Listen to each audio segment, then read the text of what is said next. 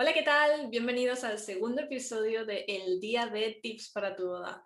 Bueno, en este episodio vamos a ver, vamos a estar con un proveedor súper, súper interesante que nos va a explicar muchas cosas sobre uno de los momentos más importantes del día de tu boda, la ceremonia. Bueno, es un momento tan complejo que vais a ver que vamos a estar un buen rato comentando cada una de las cosas posibles eh, que pueden darse y todo relacionado con este momento que de bien seguro os va a encantar. Y os dejo con el episodio, espero que os guste y hasta la próxima.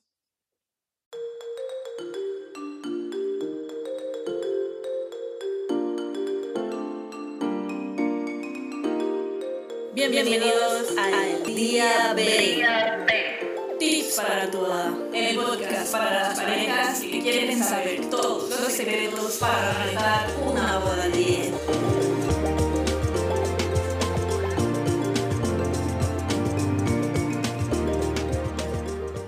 Hola, ¿qué tal? Bienvenidos al segundo episodio del Día B. Hoy tenemos con nosotros a Vicente Mancheño. Vicente, para los amigos, ¿qué tal? ¿Cómo estás? Hola, muy bien a todos, ¿qué tal? Aquí estamos, deseando hacer bodas. Todos estamos iguales, todos estamos como llenas, hambrientos de, de bodas. ¿Sabes qué pasa? Que la gente lo que quieres ya es fiesta, ¿eh? Estamos la gente tan, tan aburrida de estar en casa, sin hacer nada, que la gente dice boda y sí, sí, quiero ir, quiero ir. lo que sea, pero fuera de mi casa. Vestirme, pintarme, arreglarme. Ahora cuando todo esto pase, porque al final este año todavía estamos un poco ahí en la, ¿no? en la cosa de COVID, pero cuando ya no haya más COVID, que nos olvidemos de esto, las bodas serán importantes. Totalmente, de acuerdo. La gente, vamos, vamos a echar ahora ¿eh? con las bodas y sobre todo la barra libre. La gente se claro, tú, todo lo que nos ha bebido en todo este año. Tú te libras de ese momento. Sí, yo sí, eso sí, yo verdad. ¿eh? en alguno te tienes que quedar, en alguno te quedarás. Bueno, hoy vamos a hablar de uno de los momentos clave en el día de la boda. Yo creo que es uno de los momentos que más tensión genera, también que más dudas eh, crea, ¿no? Porque es un poco desconocido y por eso es súper importante lo que vamos a hablar hoy. Em, Vicente, como maestro de ceremonias, ahí tiene el cartel detrás. Eh, básicamente ahora, se va, ahora te vas a presentar tú, pero yo tengo, he estado un poco investigando en tus redes, aunque yo ya te conozco. Eh, maestro de ceremonia, experto en protocolo y ceremonial, además de profesor del servicio de restauración de la Escuela de Hostelería de, de Cambrils. Por más de 25 años, si no me equivoco. Pues sí. Voy bien. Ahí llevamos ya un montón de años formando alumnos. Y, y profesor también de bueno, cursos de wedding planner, de formación.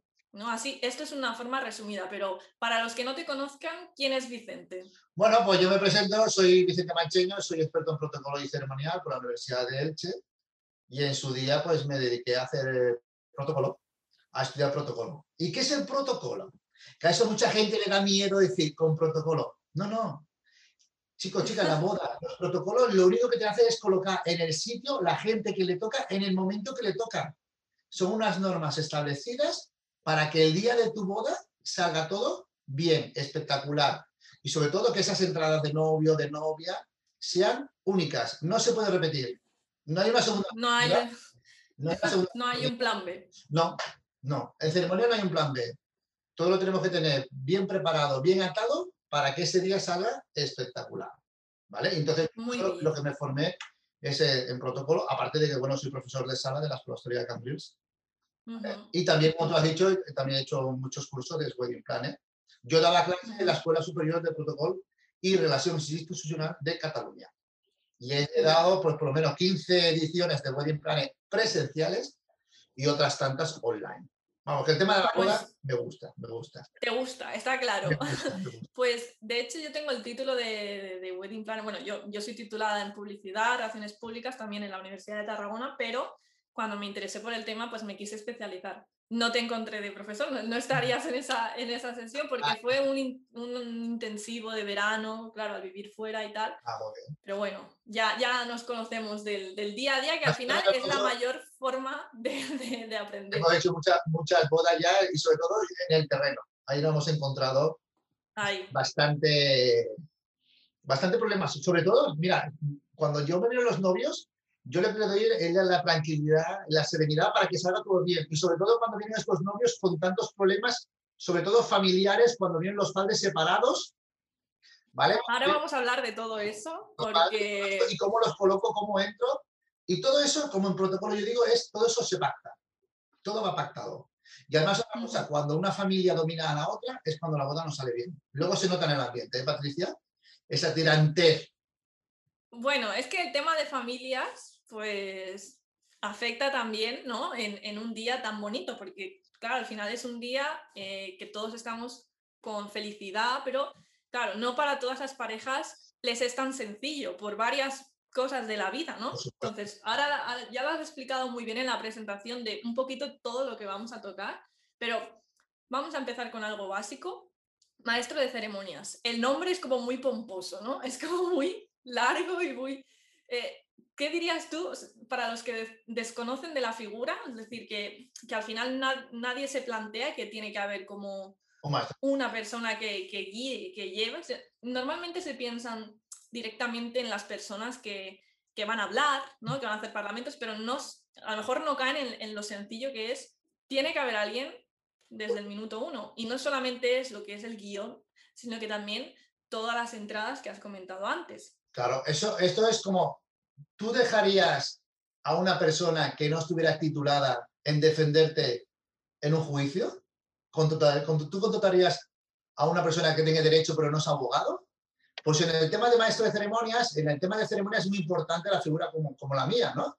Yo lo que hago es diseñar, planificar y organizar el protocolo a los novios para que su día salga único y especial, desde las normas protocolarias, es decir, que la gente, siguiendo el guion, ¿vale? Establecido con los novios y diseñado para que realmente salga todo bien. No podemos dejar nada al azar, no podemos dejar la música, no podemos dejar la entrada, no podemos dejar si hay damas, si no hay damas. No podemos dejar eh, si hay anillos, quién los trae, si viene el perro o cómo entra el perro o qué música le ponemos al perro para traer los anillos.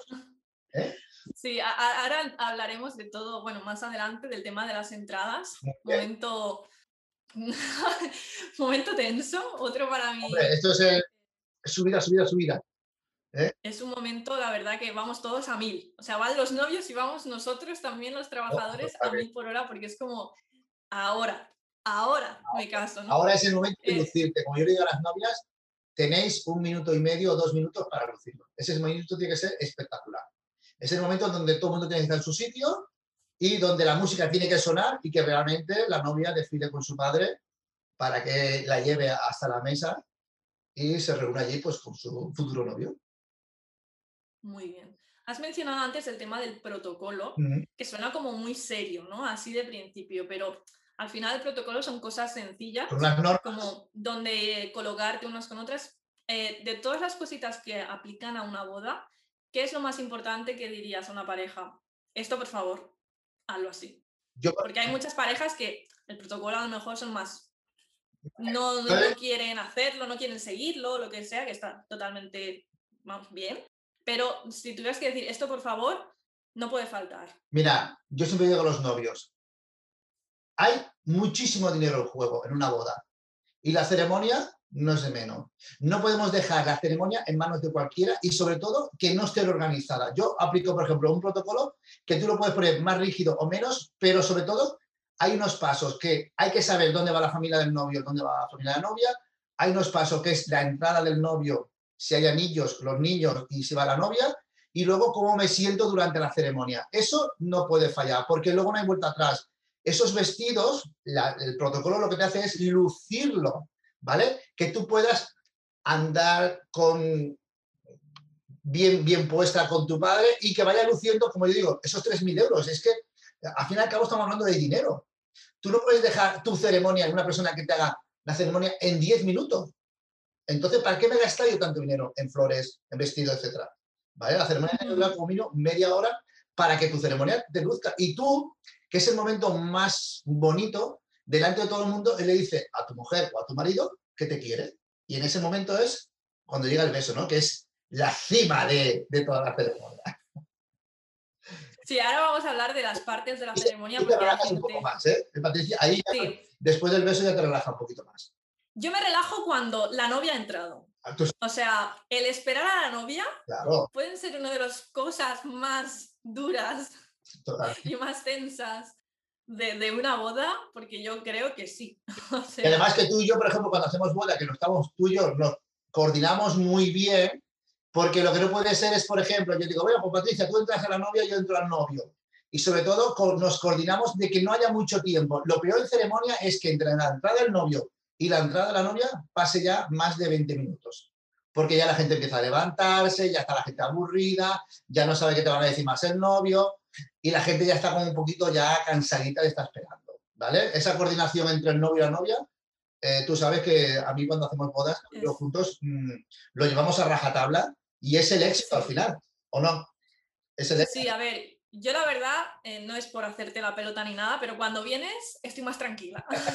Porque claro, si no, cuando ahora hablaremos del tema de bodas que, pues, que no tienen un profesional en la ceremonia, claro, es un poco más apáñatelas, ¿no? Porque al final es eso, al final no hay esa figura profesional que, que, bueno, que te guía. Y al final, pues yo sí que estoy, pero también estoy a mil cosas, eh, sobre todo el tema de claro, de, movilizar a la gente, ubicarla y demás. Y claro, lo importante que es, a lo mejor el novio tiene que esperar de más, pero al final el novio cuando espera no espera solo. No, siempre está con sus padres, con los amigos alrededor. Entonces, cuando la tenemos ahí a la novia localizada, cercana, la hacemos esperar ella en el coche con su aire acondicionado y tranquila. Y, y, ya una vez entra el novio, avisamos a la novia para que entre y, que pasarán dos minutos, tres minutos. Sí, es lo, mínimo, no, no, se puede hacer más, porque todo lo que pase de, cinco minutos es ya agobiante para el novio. Es eterno. Es eterno. Es eterno. Los segundos son minutos y los minutos son horas. Totalmente. En ese momento. Y luego realmente dice, ay, ¿ya ha pasado? Pues sí. Sí. Luego dice, ya está, ya ha pasado la memoria. eso siempre, por eso. Tanto tiempo esperando, tanto tiempo diseñando, ¿no? y que luego la ceremonia luego dicen media hora ya, ya está, ya se acabó, ya ha pasado. Hmm. Pero bueno, luego tengo el, buen recuerdo, ¿no? De haberlo hecho todo bien. Claro, de hecho, en, el, en, la introducción, bueno, ahora luego, hacia el final de la entrevista, nos darás un consejo, bueno, no, no, a mí, sino a los, a los novios que nos estén escuchando, que seguramente pues, puede ser que tengan maestro o puede que no, puede que ni sepan de esta, de esta figura, así que sería genial que dejaras un consejo, pero yo el consejo que dejé en el, en el capítulo como inicial fue de dejarse llevar y disfrutarlo, porque al final pasa todo volando. Totalmente. En general. Entonces... Yo creo que las novias también, yo doy un consejo a las novias que se dejen aconsejar por los grandes profesionales que ellos contratan. Si contratan a profesionales, tendrán seguridad en sus bocas. Si no contratan a profesionales, pues luego saben lo que saben. Claro. Justo, justo, no, justo que, me, que dices esto, vamos a ese punto. para mí la importancia de una figura de, de, un profesional en este momento, básicamente porque es un momento tan esperado, tan visualizado en nuestras mentes, que lo vemos en las películas, que lo vemos en todos lados, y cuando llega el nuestro, es eso, una mezcla de no saber qué hacer, el tiempo que pasa rápido, la importancia de que haya alguien ahí que vaya dirigiendo, que haya un guion. Guiándote. Aquí tenemos, yo preparo un guion, lo planificamos, lo diseñamos y seguir ese guion a, rajatabla, ¿vale? Y eso lo que lo único que te haces es que te da una seguridad para que luego se desarrolle bien. Y luego dice la gente, uy, qué bien ha salido. Bueno, está, ha salido, las cosas salen bien cuando se trabaja. Eso como, por ejemplo, si cogemos un DJ que no es profesional, si cogemos un, un, fotógrafo que no es profesional, todo lo que no son profesionales ya saben que luego lo que pasa pasa lo que hay, te encuentras con cosas que los profesionales, y, mira que no, tú y yo nos movemos en el mundo profesional todo, somos los que no daban problemas. Al revés, nosotros solucionamos problemas. Y eso se nota luego en una boda. Por eso yo siempre digo a los proveedores, a los, a los novios, siempre que cojáis o organizáis una boda, buscad a profesionales que os guiarán, que os acompañarán durante todo el evento, que, que os pondrán toda su sabiduría, porque al fin y al cabo se lo damos todo para que ese evento salga bien. ¿Vale? Entonces, ahí está el resultado, ahí está el key de la cuestión. Lo que decía, que al final nosotros somos los que nos dedicamos a ello y, es tan fácil como, ya que nos has contratado, que, ya que te has dejado un dinero, eh, déjate llevar, si es que preocupaciones cero. Sobre todo para que luego el día de la boda disfrute de la, de la boda. Mira, yo, tenía, yo he oído novias y todos que cuando han, han, llegado el día de la boda han llegado tan estresadas que algunas le dan un jamacujo. Sí, sí. Un ataque, un ataque, de ansiedad porque quieren controlarlo todo, todo, todo, todo, todo y todo, que eso es imposible. A nivel personal es imposible controlarlo todo. Entonces llega un momento que tú te tienes que dejar llevar, ¿vale? Por estos profesionales y que tú disfrutes de tu boda. Si no, al final no vas a disfrutar. Yo siempre digo a los novios que también tienen que disfrutar de su día. Exacto. Y su día eh, disfrutan cuando lo tienen todo atado. Uh -huh. Y sobre todo no hay improvisaciones. El azar es muy malo.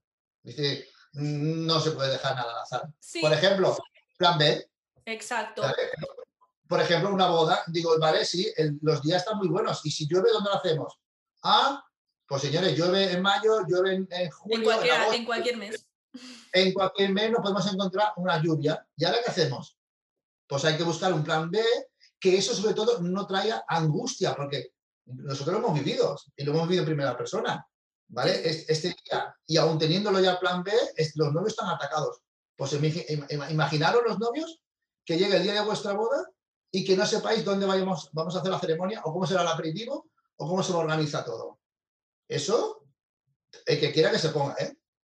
Eso es, a ver, yo siempre digo que nosotros, sobre todo la figura del wedding planner, ya sea independiente o, o de un restaurante, eh, tienen que trabajar con lo que se sabe y con lo que no.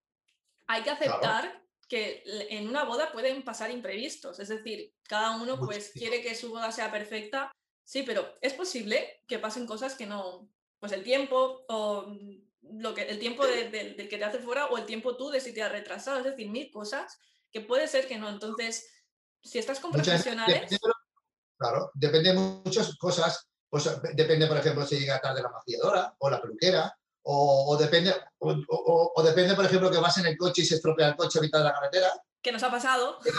¿Qué nos ha pasado? Una novia que no llegaba. ¿Dónde está? ¿Dónde está la No llegaba, no llegaba. En un coche de época y, y, nos dejó de tirar la carretera. Madre ¿Vale? Mía. Sale corriendo el hermano a buscar el coche, llega la novia, dejamos el coche en medio de la carretera, todo el mundo en su sitio y decir, ¿qué puede pasar en una boda? Señores esto, y señores. Esto pasa de todo, desde incluso que se dejen el ramo en la nevera de novia. Sí, sí, yo ¿Eh? de hecho he tenido que coger el coche del padre de la novia y irme al apartamento donde pues había, había estado antes y buscar el ramo. O sea, esto en, en, plan, vamos, la novia baja del coche, me deja el ramo. Y yo, bueno. Imagínate los nervios que trae la novia. ¿eh? Que para, para, que no se dé cuenta de que el ramo, yo también hice una boda que se había dejado el ramo, llegaba la novia una tarde y, y le hice un ramo de flores con, con, las flores del coche. Claro. Dice, ay, me está desmontando el coche. Digo, pues ya. Digo, la novia lo que no puede entrar es sin flores. Eso sí que queda feo, una novia sin flores. ¿Mm? Hay que improvisar. Hay que improvisar, pero todo controlado. Todo controlado y sobre todo esto, el plan A y el plan B. ¿Dónde se va a hacer? Pero si llueve, hace aire o viento, ¿eh? ¿cómo se va a hacer? Sí. Y luego también hay que buscar el, el momento, ¿no? Es decir, a ver si es de día, pues a ver, casarte también en julio a la, a la una de mediodía, pues hace un poquito de calor. Sí, ¿vale? claro. Esto ya también creo que viene más a la parte quizás pues de organización con el restaurante, ¿no? Que muchos ah. restaurantes pues ya hacen, luego hablaremos de las bodas religiosas civiles, pero ya la mayoría de restaurantes tienen su espacio para boda civil. Pues ya en los capítulos en los que hablemos con masías, restaurantes, fincas, pues comentaremos esto del plan B, bueno, es que son cosas súper, súper esenciales es importante en una boda. Pero también importantísimo que aparte de la figura de, de, del, maestro de ceremonias para organizarte y demás, es el, el guion y también el saber hablar. Porque, claro, eh, yo, pues las bodas que hago, quizás la mitad vienen con, con maestro, la mitad no. Eh, la mitad que no tiene maestro, pues ¿quiénes les hacen la ceremonia? Pues amigos, familia, gente con quien tienen mucha confianza. Pues ahí está. Esto no está mal, siempre y cuando, yo siempre digo a las parejas, esa persona que vaya a oficiarte la ceremonia tenga un don de, oh, no, un don, a ver, que se le dé bien hablar al público, claro. porque además hay que pensar que no es hablar por hablar, es el día de la boda y seguramente esas personas son especiales para ti y estén muy emocionadas. Y claro, la, trabajar con la emoción Gestionarla es Y además, complicado. eh, y date cuenta que el, el micro da mucho miedo. Da miedo. El micro el da mi- miedo. eh, el micro, cuando la gente no está acostumbrada al micrófono, da miedo, pánico, y cuando Ujú. estás ahí delante y tienes 100 personas y hablar, lo que era tu amigo o tu amigo, tu amigo se viene abajo, ¿vale? Y si no sigue bien el guion y no sabe el protocolo, lo que- bueno, y, y- y ya está, ¿y qué hacemos? Ah, pues vale, pues ya se acabó. Claro, te quedas Claro. ahí, te quedas ahí como que, que diciendo, ¿y ahora qué pasa? Bueno, pues ya está, ha pasado lo que tenía que pasar, al no coger una persona o seguir sobre todo el guion. Claro. O también Claro, los final- regidores, esos regidores que vienen, que se ponen atrás de la mesa, te leen Sí. el código civil, pim, pim, Y adiós. y se acabó. Hasta hemos- Claro, al final cada uno decide lo que cree mejor para su boda y es totalmente comprensible, pero Todo. sea quien sea que, que, se le, que tenga este, esta habilidad de, de poder seguir, bueno, de hacer un, un, un- un speaker, ¿no? Que se dice, y, y- y seguir un guion y que no pase, por ejemplo, que, que yo lo he visto de, me he olvidado de sacar a la gente a hablar, porque había gente que tenía parlamentos y no salen porque, bueno, por A o por B se confunden y, claro, y, claro, es que... pues no, no se, no se acuerdan de decir luego que se besen los novios, eh, no sabe cómo, quién, quién trae los anillos, eh, no saben quiénes son los testigos, eh, como tú dices, no sabe quién va a salir a hablar, y todo esto hace que la ceremonia, pues lo que tiene que ser una gran ceremonia, pues se quede una ceremonia pues normalita, normal y corriente. Yo siempre digo, yo de- desde mi punto de vista, yo a, mi- a mis novios lo que hago es diseñarle y sobre todo que la ceremonia sea como ellos son. Sí que hay una cultura de ceremonia, pero al final tiene que ser como ellos son. Tienen que transmitir su, su personalidad en la ceremonia, ¿no? Que vean ya, no, es, pues, es, es Laura y, y Jordi, por ejemplo, ¿vale? Y que no digan, mira, yo qué sé. ¿no? Yo, yo, por ejemplo, también le digo mucho la música. Si no os, gust- os gusta la música clásica, pues no la pongáis, porque tu- tus invitados te dirán, música clásica, pues si no te gusta, ¿no? Tiene que ser una cosa amena, divertida, simpática y sobre todo elegante. ¿eh? Para mí la palabra elegante es muy importante en, en ceremonia. Ojitos también con quién vas a ir a hablar, ¿vale? Porque los amigos a veces te meten la pata de una manera que a mí me ha pasado, ¿vale? Los que son amigos y decimos, hombre, pues yo qué sé, Jordi, ¿no? Pues Jordi, el día que hicimos la despedida de sorteo, hombre, porque... Buah, buah, buah. Veíamos Miradas raras. la, la cara de la novia que le va cambiando por minuto, la suegra, la madre y diciendo, oye, y esta gente ahora mismo no toca. Sobre todo hay que buscar muy bien gente, gente que nos hable desde el corazón, que nos transmita, ¿vale? Que nos transmita a, a los novios. A veces no hace falta tampoco llorar, porque sí que hemos llorado y yo soy el primero, porque yo soy de la misma fácil. ¿eh? Que a veces nos ha tocado, he vivido momentos, ¿eh? Patricia, que dice, Eh, uff, Sí, sí, hemos llorado los dos. De hecho, te iba a preguntar, claro, tú al final llega un momento que es mecánico, porque es, mm, sí que es verdad que haces el guion personalizado, sigues una pauta, luego lo personalizas por pareja, pero es como algo que ya te sale. Pero claro, es que es una cosa tan emotiva que, o sea, realmente, ¿cómo haces para ser de acero? Porque claro, depende de la familia, hay Pues mira, cosas muy fuertes. no- yo no soy de acero, yo soy de la lágrima fácil. Yo, mucho, yo me emociono porque yo he vivido, la- la- cuando te salen las parejas estas, eh, estos novios y salen los amigos y le hablan desde el corazón y todo. Mira, ahí hay que ser personal porque a mí, mira, lo estoy hablando ahora y se me están viendo los pelos de punta. Lo digo en serio. Porque yo lo vivo, lo siento, lo siento en ese momento. Y llega ese momento que dice, uff, y a mí que yo tengo la lágrima fácil y digo, Vicente, tú no puedes llorar aquí a poco te digo ahora mismo, porque tú eres el maestro de ceremonias, ¿no? Claro, Pero sí que es verdad que luego ves ese, esas lágrimas que a mí se me saltan, porque, y me lo pueden decir muchos novios, que se se me saltan lágrimas, y los veo a ellos llorando, y no sé, hay esa complicidad ahí, ese momento es de magia, ¿eh? ese momento es tan entre ellos y yo, y que luego ya ponemos una música y ya ahí, uff, te dejas un poquito llevar, mm, y luego dices ya podemos seguir la ceremonia. Pero la, la ceremonia tiene que ser emotivas, ¿eh? Y yo, mira, y mira que llevo años haciendo bodas, que llevo ya 20 años haciendo bodas, pero para mí ninguna boda es igual a la otra. Todas, todas son distintas. son diferentes, porque mis novios son diferentes. Entonces, no es la, manera, no es la misma manera de hablar, ni de actuar, ni de reír, ni, ni de hacer la ceremonia, nada. Yo lo personalizo todo. E- Esos novios que te dan más vidilla, esos novios que te dan más, más tirantes, esos novios que son más simpáticos, esos novios que te dan más seriedad. eh. Claro, todo eso también lo transmite. Por lo tanto, Ujú. para mí, todas las parejas son diferentes, aunque tengan un guion, pero todos y cada uno tiene algo, algún matiz que no es la misma que el otro. ¿Vale? Los hacen especiales. Los hace especiales, sí. Es que para mí son especiales. Es que es un momento especial. Es que es un momento muy las especial. palabras se pueden decir lo mismo, pero con diferente tonalidad, con diferente tono, con diferente Mm. alegría o, o más triste, no sé. Es momentos que a mí me gusta vivirlo y a veces que me pasan una, me pasan alguna vez alguna ceremonia que cuando yo estoy leyendo digo, mira, si es que no, no, no soy el mismo, aunque diga lo mismo, ¿vale? Sí, sí. Aunque diga lo mismo, pero no es lo mismo. Cada novio es, además, es como si lleva una parte de mí, ¿no? Parece mentira, ¿no? Pero como, uff.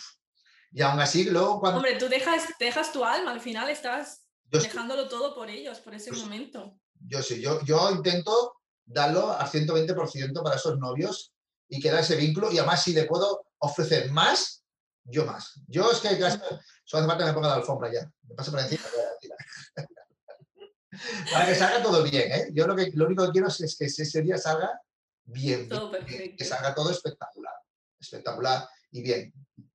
Los novios no son los únicos clientes que tienen, sino también los padres. De hecho, esto les pasa a muchos proveedores, que al final sí que los novios es la pareja que te ha contratado, pero tienes que trabajar también con los padres. Yo sé que haces pues el típico ensayo, Mm. eh, porque bueno, imagino que el planning de organizaciones te contratan, quedáis de vez en cuando y, y justo pues Claro, y a mí, pues mira, hablando de los padres, yo he hecho bodas a través de los padres porque los hijos están fuera de España. claro, te contratan. eh. Hoy en día hay muchas parejas que sus hijos están fuera de, de- de España. Entonces, yo he estado hablando con la madre de la novia organizando la ceremonia. Que a lo mejor la novia no la conocía hasta el mes antes de la boda. ujú. Entonces, mandan a, sus- a su madre para que me conozcan. Yo le explico la ceremonia, quedamos, le explico, le diseño, le planifico, le coordino toda la ceremonia. ¿Vale? Luego, un mes antes terminamos de completarlo. Hacemos un ensayo general con los padres y los novios para que sepan lo Ujú. que tienen que hacer. Y luego yo oficio, oficio la ceremonia. ¿Vale? Siguiendo siempre el orden y el guion que hemos preparado entre ellos. Yo no digo una palabra que los niños no sepan. ¿Vale? Y en, en- lo que, ahora que hemos comentado los padres, ¿son ellos los que están más nerviosos más que los novios o qué? Porque es un momento de muchos nervios para pues, todos, pero los padres que, Mira, los padres y sobre todo los padrinos, que es los padrinos el también. padre, la madre del novio está como un flan, porque casa a su hijo. ¿Vale? Y esas señoras están como un flan. Y el padre de la novia está que se va su niña. No nos dejemos. Las niñas son de los padres. Y este hombre está con su hija que se la va a llevar a otro. Y es en el fondo es ese nerviosismo de decir, mira, he cumplido, seguimos la cadena de la vida, mi hija se casa, pero en el fondo, yo que soy padre, ¿vale? En el fondo, siempre los padres tenemos ese punto de nerviosismo y además, ¿cuántos vemos padres como, como lloran, ¿Cómo lloran? como entregan a la novia? Muchísimos padres, ¿eh? Sí, que muchísimos. a lo mejor los ves en la espera, así como más serios y más tal. Pero cuando llegan allí- luego, Sí, hombre, cuando llegan allá a la mesa y vaya a entregar a su hija, Es ese Ujú. momento, además que yo, por ejemplo, también lo, lo ensayo todo esto, ¿no? Como, como me tengo que saludar, si le tengo que dar un beso, un abrazo, todo, venga, va, sí, sí, al sí. suegro dale, ah, y, al, y al yerno digo, venga, me pongo una cara que parece ahí que, está, que, que te, que te están poniendo una pistola eh, para que te case, ¿no? Un momento simpático, alegre, para que Sí. el padre de la novia pueda, pueda bueno, resurgir de, de- de esa, de su pena, ¿no? En el fondo es alegría y pena. Pero los padres son, son muy importantes, ¿vale? Son muy importantes en una boda. Eh, los novios, yo también digo, los padres son tan importantes porque al fin y al cabo ellos también son los anfitriones de nuestro, de nuestro evento. Y los padres van a guiar a mi familia, ¿vale? Y a la familia de la novia. Y si los padres saben cómo va la boda, todo se desarrolla mucho mejor. Y si no, tú también lo sabes. Porque luego los padres implicados, mm, los padres quitan mucho luego problemas a los novios, si saben cómo va la historia. Sí, sí, claro, al final es lo que te digo, es un cliente más, eh, son los novios y son los padres, sabemos que es precisamente eso, para ellos es como, aunque hoy en día la verdad es que las parejas pues conviven ya, hacen vida de casados antes de casarse, pero cuando se casan yo creo que ellos es como que entienden que ahora sí, ¿no? Es como, entonces también la emoción y, y también se ponen muy nerviosos y también ellos tienen que, que, les digo el mismo consejo, relax, o sea... Claro, pero relax, si saben lo que tienen que hacer y si están hablando contigo, conmigo, con gente profesional, los padres se, se relajan. Pero, por ejemplo, eh, si yo qué sé, ahora hablamos de banquete, ¿no? Si, si luego en el banquete no sale la cosa bien o la comida no sale como tiene que salir, los padres ya están nerviosos también, ya están ahí diciendo, bueno, esto, no es, ¿no? luego también ellos reciben también las felicitaciones y las críticas de las bodas. Sí, sí, sí, pero yo al final opino que, que hay que ser, mm, al final es esto, un, cada boda es distinta. Y hay que verlo como, como que, oye, salga como salga, hay que, hay que ser feliz y hay que disfrutarlo, porque si estás ya pensando, uy, es total, acabas girado, ¿no? Entonces... Claro, y entonces ya no da pie con bola, ya no estás contento, ya... Claro, es una, es una de esto. Y yo creo que sí, sobre todo, si hay confianza, que confianza, tranquilidad y, y ganas de, de pasar un buen día, yo creo que... Eso es importante, eso es importante que siempre, siempre hay que pasar un buen día y hay que, hay que tirar adelante y que los novios, los padres, aunque vivamos ya tres años juntos o cuatro o cinco y tengamos dos niños, pues nuestros padres siempre nos ayudarán. Al fin y al cabo es, que nuestros padres nos van a ayudar. Nos ayudan a hacer, nos ayudan en el manteca, nos ayudan todo.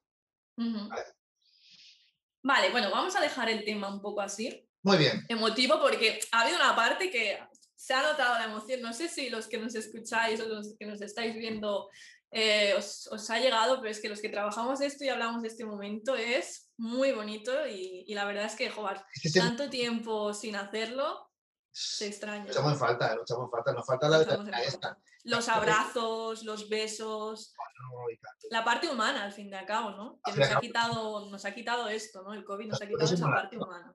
Mira, imagínate, estamos hablando sin mascarilla. ¿eh? Ya. Pero estamos hablando a distancia. Menos mal, que estamos, aquí en la pantalla, si no estaríamos hablando ya con las mascarillas. Exacto, pero claro, estamos en pantalla. pero bueno, a ver si acaba rápido y ya nos podemos Bueno, vamos a hablar de las entradas. Muy bien. ¿Vale? Mm, a ver, las entradas, eh, yo creo que aquí hay mucha idealización de muchas cosas que creo que vamos a ir comentando y sobre todo lo que quiero dejar claro es que cada uno tiene su, boda en la cabeza y que lo haga como quiera, pero vais a escuchar consejos eh, o experiencias más bien que nos han dicho esto, mm, mejor no repetirlo, porque bueno, al final es lo, que decimos, es un momento, encima es el momento como más esperado, que es la entrada y de luces. Claro, y claro, han habido bodas que han pasado pues, pues muchas cosas. ¿Cómo? O sea, las entradas clásicas, por así decirlo. ¿Quién entra? ¿Cómo es? Lo primero que tiene que estar es que todo el mundo tiene que estar en su sitio y sentado. Eso ¿En serio? que no nos hacen caso. Llamamiento a los invitados. Hacednos caso, por favor. Mira, yo, por ejemplo, antiguamente se recibía a los invitados a la novia y verla llegar en el coche. ¿vale? Y luego lo metíamos en la iglesia o en la ceremonia. Hoy en día no la novia no, puede, no la puede ver nadie porque la novia llega como una cebolla, llega a, la boda, ¿vale? Con todas las capas, se mete en el coche y cuando se baja del coche es cuando se tiene que poner bien y aquí Patricia o yo incluso ponemos los vestidos, las 300.000 capas que tiene ese vestido, que la novia se pone bien, coge el ramo y es cuando ya empieza a entrar, ¿vale? Entonces, en cuanto a las entradas, primero hay que tener en cuenta que la parte de la derecha entrando es del novio y la parte de la izquierda es de la novia. Aquí es importante que esté todo el mundo en su sitio. Todo el mundo colocado en su sitio. Ponemos una música y lo primero que tiene que entrar es el novio, ¿vale? Es el novio con su madre, ¿vale? Y mira, en la iglesia durante muchos años entraba, todo el mundo esperaba a la novia, entraba el novio y es muy triste ver entrar el novio con la mitad de la, de la iglesia o la mitad de la ceremonia vacía, porque está todo el mundo esperando a la novia. Por lo tanto, todo el mundo en su sitio, colocados, derecha el novio, izquierda la novia. Y en ese momento suena la música y entra el novio. El novio con su madre que va siempre a la derecha. Uno de los detalles a tener en cuenta es que la mujer siempre se coge del hombre, no al revés. ¿Vale? Es la señora la que se coge al brazo izquierdo del hombre y es la señora que en la mano derecha llevaría el bolso, el crunch pequeñito, ¿vale? Y es el momento cuando también tenemos que coger lo que son el paso, ¿vale? Suena la música y esa madre va orgullosa de su niño. Este pedazo niño que ya es un hombre, que se lo ha hecho grande, que esa mujer está orgullosa de su hijo y que lo lleva al altar. Y es ese momento también que vemos a esa mujer cómo luce a ese hijo que tanto trabajo no ha dado criarlo. Porque al fin y al cabo, criar un niño cuesta mucho. Y llegar a ese momento es como diciendo, uy, hemos pasado otra etapa, ¿no? Entra el novio, y luego ya entrarían los niños. Aquí las entradas, los niños. Dime, dime, dime. Los niños, ahora ah, no comentes nada porque tengo una sección exclusiva para ese tema. Vale, porque es un, un tema complicado. Vamos a hablar de la, la entrada de la novia. A la entrada de la novia, pues igual que el novio. Lo que pasa es que no, te, no tiene que haber tanto tiempo. Entre, entre el novio y la novia, Sí, lo que hemos comentado. lo que hemos comentado antes, entra la novia, la novia siempre va a la derecha del hombre, es la que se coge de su padre y con la mano derecha lleva el ramo. Por ejemplo, el ramo siempre a la altura de la cadera, nunca pasado de encima de la cadera. ¿Por qué? Porque te rompe el estilismo de lo que es el pecho de- del vestido, ¿vale? Ujú. y además tú puedes andar erguida y bien elegante, ¿vale? Y sobre todo con el padre que vaya mm, con los pasos igual, ¿vale? Cogemos el paso y entramos los dos, porque si no uno va por un lado y otro va para otro. Y la música es muy importante. En este momento también, Patricia, la música tiene que ser como son los novios y sobre todo que se le pongan los pelos de punta a la novia. Y sobre todo que no corran. Que no Que es lo corra, que no, no, y además no Que- puede correr. Mira, en la última boda lo que he visto es que yo no sé qué pasa con los vestidos de novia, pero con los cancán o con el debajo se lo pisa la novia. Y al pisarlo no pueden caminar bien. Entonces, sobre todo, novias, cuando llega el vestido, revisar bien los cancán y revisar bien los bajos, ¿vale? Porque es un problema que si luego el aro, por ejemplo, de cancán o se rompe o, o no está bien puesto, las novias no pueden caminar. Y encima, si hay césped, imaginaros lo complicado Cubre tacones. ¿eh? con el cubretacones para que Exacto. el, el tacón no, no se hunda. Exacto, todo, todos estos detalles ya será en, en un episodio destinado a la decoración, a los detalles y demás, pero los cubretacones, si estáis en un terreno de césped, eh, imprescindible. No solo para los invitados, porque a veces lo dan para los invitados, pero luego se lo olvida la novia. Y, claro, luego tiene que ir ahí. tiene que ir de, puntilla, tiqui, tiqui, tiqui, Exacto. Yo sobre todo lo que les digo es disfrutar del, del pasillo, ¿no? Porque es vuestro momento, os lucís y no corráis, porque es que a veces la misma emoción les hace ir a destiempo con la música. O sea, Totalmente. Además, es el, como yo le digo a las nueve también, es el minuto y medio de gloria. exacto. Más. No hay más. Aquí te porque- luces. porque ¿Sabes lo que pasa? La gente dice, la novia, la novia, que llega, que llega. Ven el vestido y dice, oh, qué bonito, ya no me interesa, a otra cosa. Es decir, vemos la novia pasar y luego cuando pasa ya a otra cosa. Ya, ya está la gente a otro. ¿Vale? Por eso ese momento, por eso, todo el mundo, sobre todo la gente en pie, no puede entrar, por ejemplo. la Eso te iba a decir, gente en pie, gente sentada Claro, yo muchas veces le digo a la gente, en pie. levantaros, que tiene que estar en pie tanto para el novio como para la novia. Pero aún para la novia queda peor que esté todo el mundo sentado. ¿Vale? Porque Sí, todo el mundo sentado y la novia entrando le da poca categoría. No le da importancia al acto. Para mí el acto de la ceremonia es muy, muy importante. El estar en pie es un símbolo de respeto, de educación y darle importancia al acto. ¿Vale? yo sí lo que he visto en la novia, sí que recuerdo de que todos están levantados, pero sí que es verdad que en la entrada del novio, que es como la entrada, a ver, al final eh, la que luce ese día es la novia, pero Ya, el pero- novio también su entrada En lo que igual, tienes es súper emotiva y es digo, como que depende cómo pasa desapercibida. Por eso yo digo que tiene que estar todo el mundo metido en su sitio, cuando esté todo el mundo colocado derecha e izquierda, familiares de uno y otro los amigos. Y ¿Cómo se sientan, digamos? ¿Cómo, cómo se distribuye? Porque esto es muchos, cuando, muchas dudas. ¿Dónde voy? ¿Dónde me siento el día de la tú- ceremonia cuando no hay un maestre? cuando tú vas entrando, entrando es la derecha del novio y la izquierda de la novia. ¿Vale? Pero bueno, esto realmente también, eso sería protocolariamente, ¿no? Pero, Eso es el protocolo, luego se puede cambiar, se puede adaptar.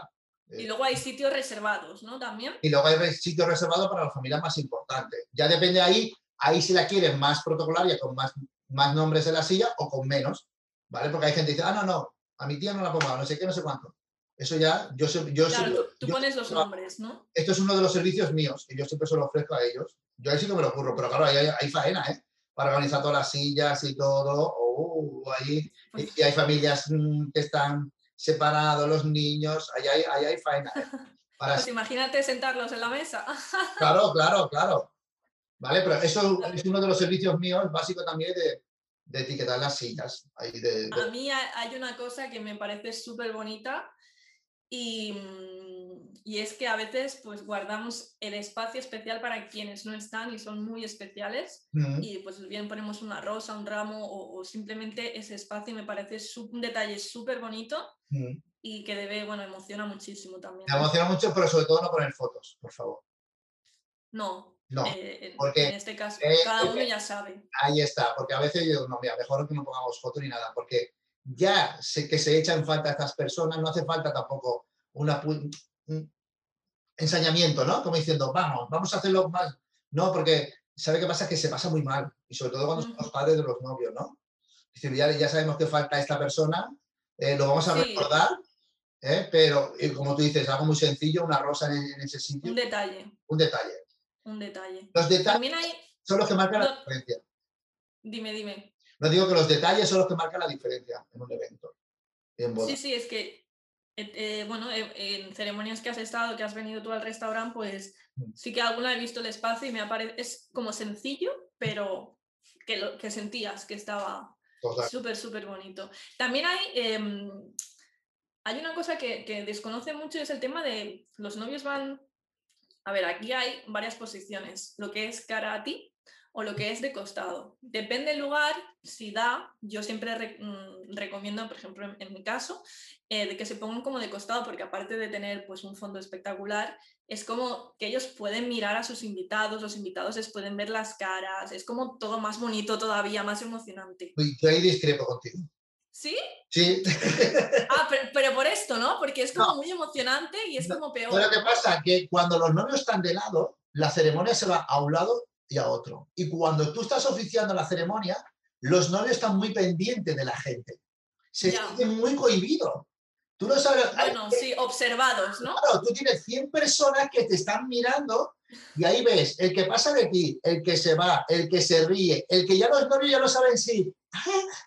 Y llega un momento que dice, ya no sabes qué va, qué va a hacer. Y yo digo, hola, estoy aquí, ¿vale? Y ese es, claro, tiene que tener, para ponerlo de lado, tiene que tener una persona que sea, que mantenga el tipo, que esté bien puesto y que se mantenga bien. Porque tú imagínate, 100 personas que lo estén mirando. Eso mm, hay que aguantarlo, ¿vale? Sí, Eso, es mucho más Eso chocante.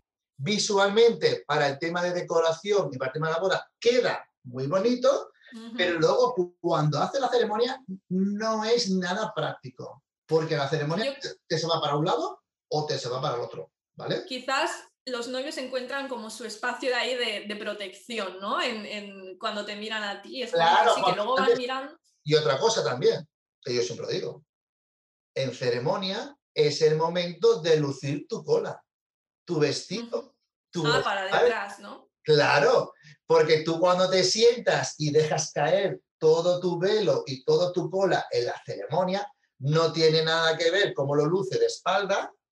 Si lo pones de lado, ¿dónde está la cola y todo el vestido? ¿Dónde está? No sé. Bueno, no se ve. de- claro, depende también el lugar, pues se ve ahí, más margen o menos. Claro, sí, se ve ahí todo, pero no es el momento. Yo también digo que es el momento de lucir la espalda. Y últimamente, si no te das cuenta que las espaldas de los trajes de novia son muy bonitos. Están casi con más protagonismo que la parte delantera. Claro, de- no lo luces en ceremonia, ¿cuándo lo vas a lucir? sí. porque ves toda la Sí. espalda. Ahora últimamente, toda, casi todos los vestidos que últimamente estamos viendo tienen la espalda muy labrada, con encaje, son chulísimas. Y a veces por aquí pues ya son de cajas o palabras de honor, o lo que sea, o, o- o en pico, pero yo creo que es el momento de lucir, yo creo que es el momento de lucir el vestido, el- la chaqueta del novio y sobre todo la intimidad entre que la persona que oficia y, Ujú. y el novio, porque así te evitas que la gente te se... Los novios se, vengan, se vienen abajo. Es que al final, imaginaros Es aguantar, como mucha tensión y ya está. ya está. Y luego también, ¿qué pasa? La gente empieza a hablar. Empieza a cuchillar. Oye, que si Patricia, no sé qué. ¿Tú- ¿Tú qué dices? A veces Tú piensas, te pones nervioso, ¿no? Tú en plan, a ver, que es mi momento. claro, Esto, eh, Sí. hay algo que... si te están mirando, tú dices, ¿qué, qué tendré? ¿Tendré algo? Se ríen, eh, ¿vale? Yo Yo lo encuentro, mm, sobre todo, no es práctico. Bonito sí, práctico no. ¿Vale? Ponernos de lado. Eso ya cada uno. Yo en esto quería, mm, claro, esto cada, como veis, mira, ya veis que entre nosotros tenemos pues opiniones distintas porque claro, Claro, cada uno mira a una cosa, o sea que imaginaos las de posibilidades que hay. Claro, por supuesto. Em, Para, que, vean que aquí no está todo pactado, que no hacemos todo, todo. Exacto, que esto no es publicidad, ya está, que esto son experiencias.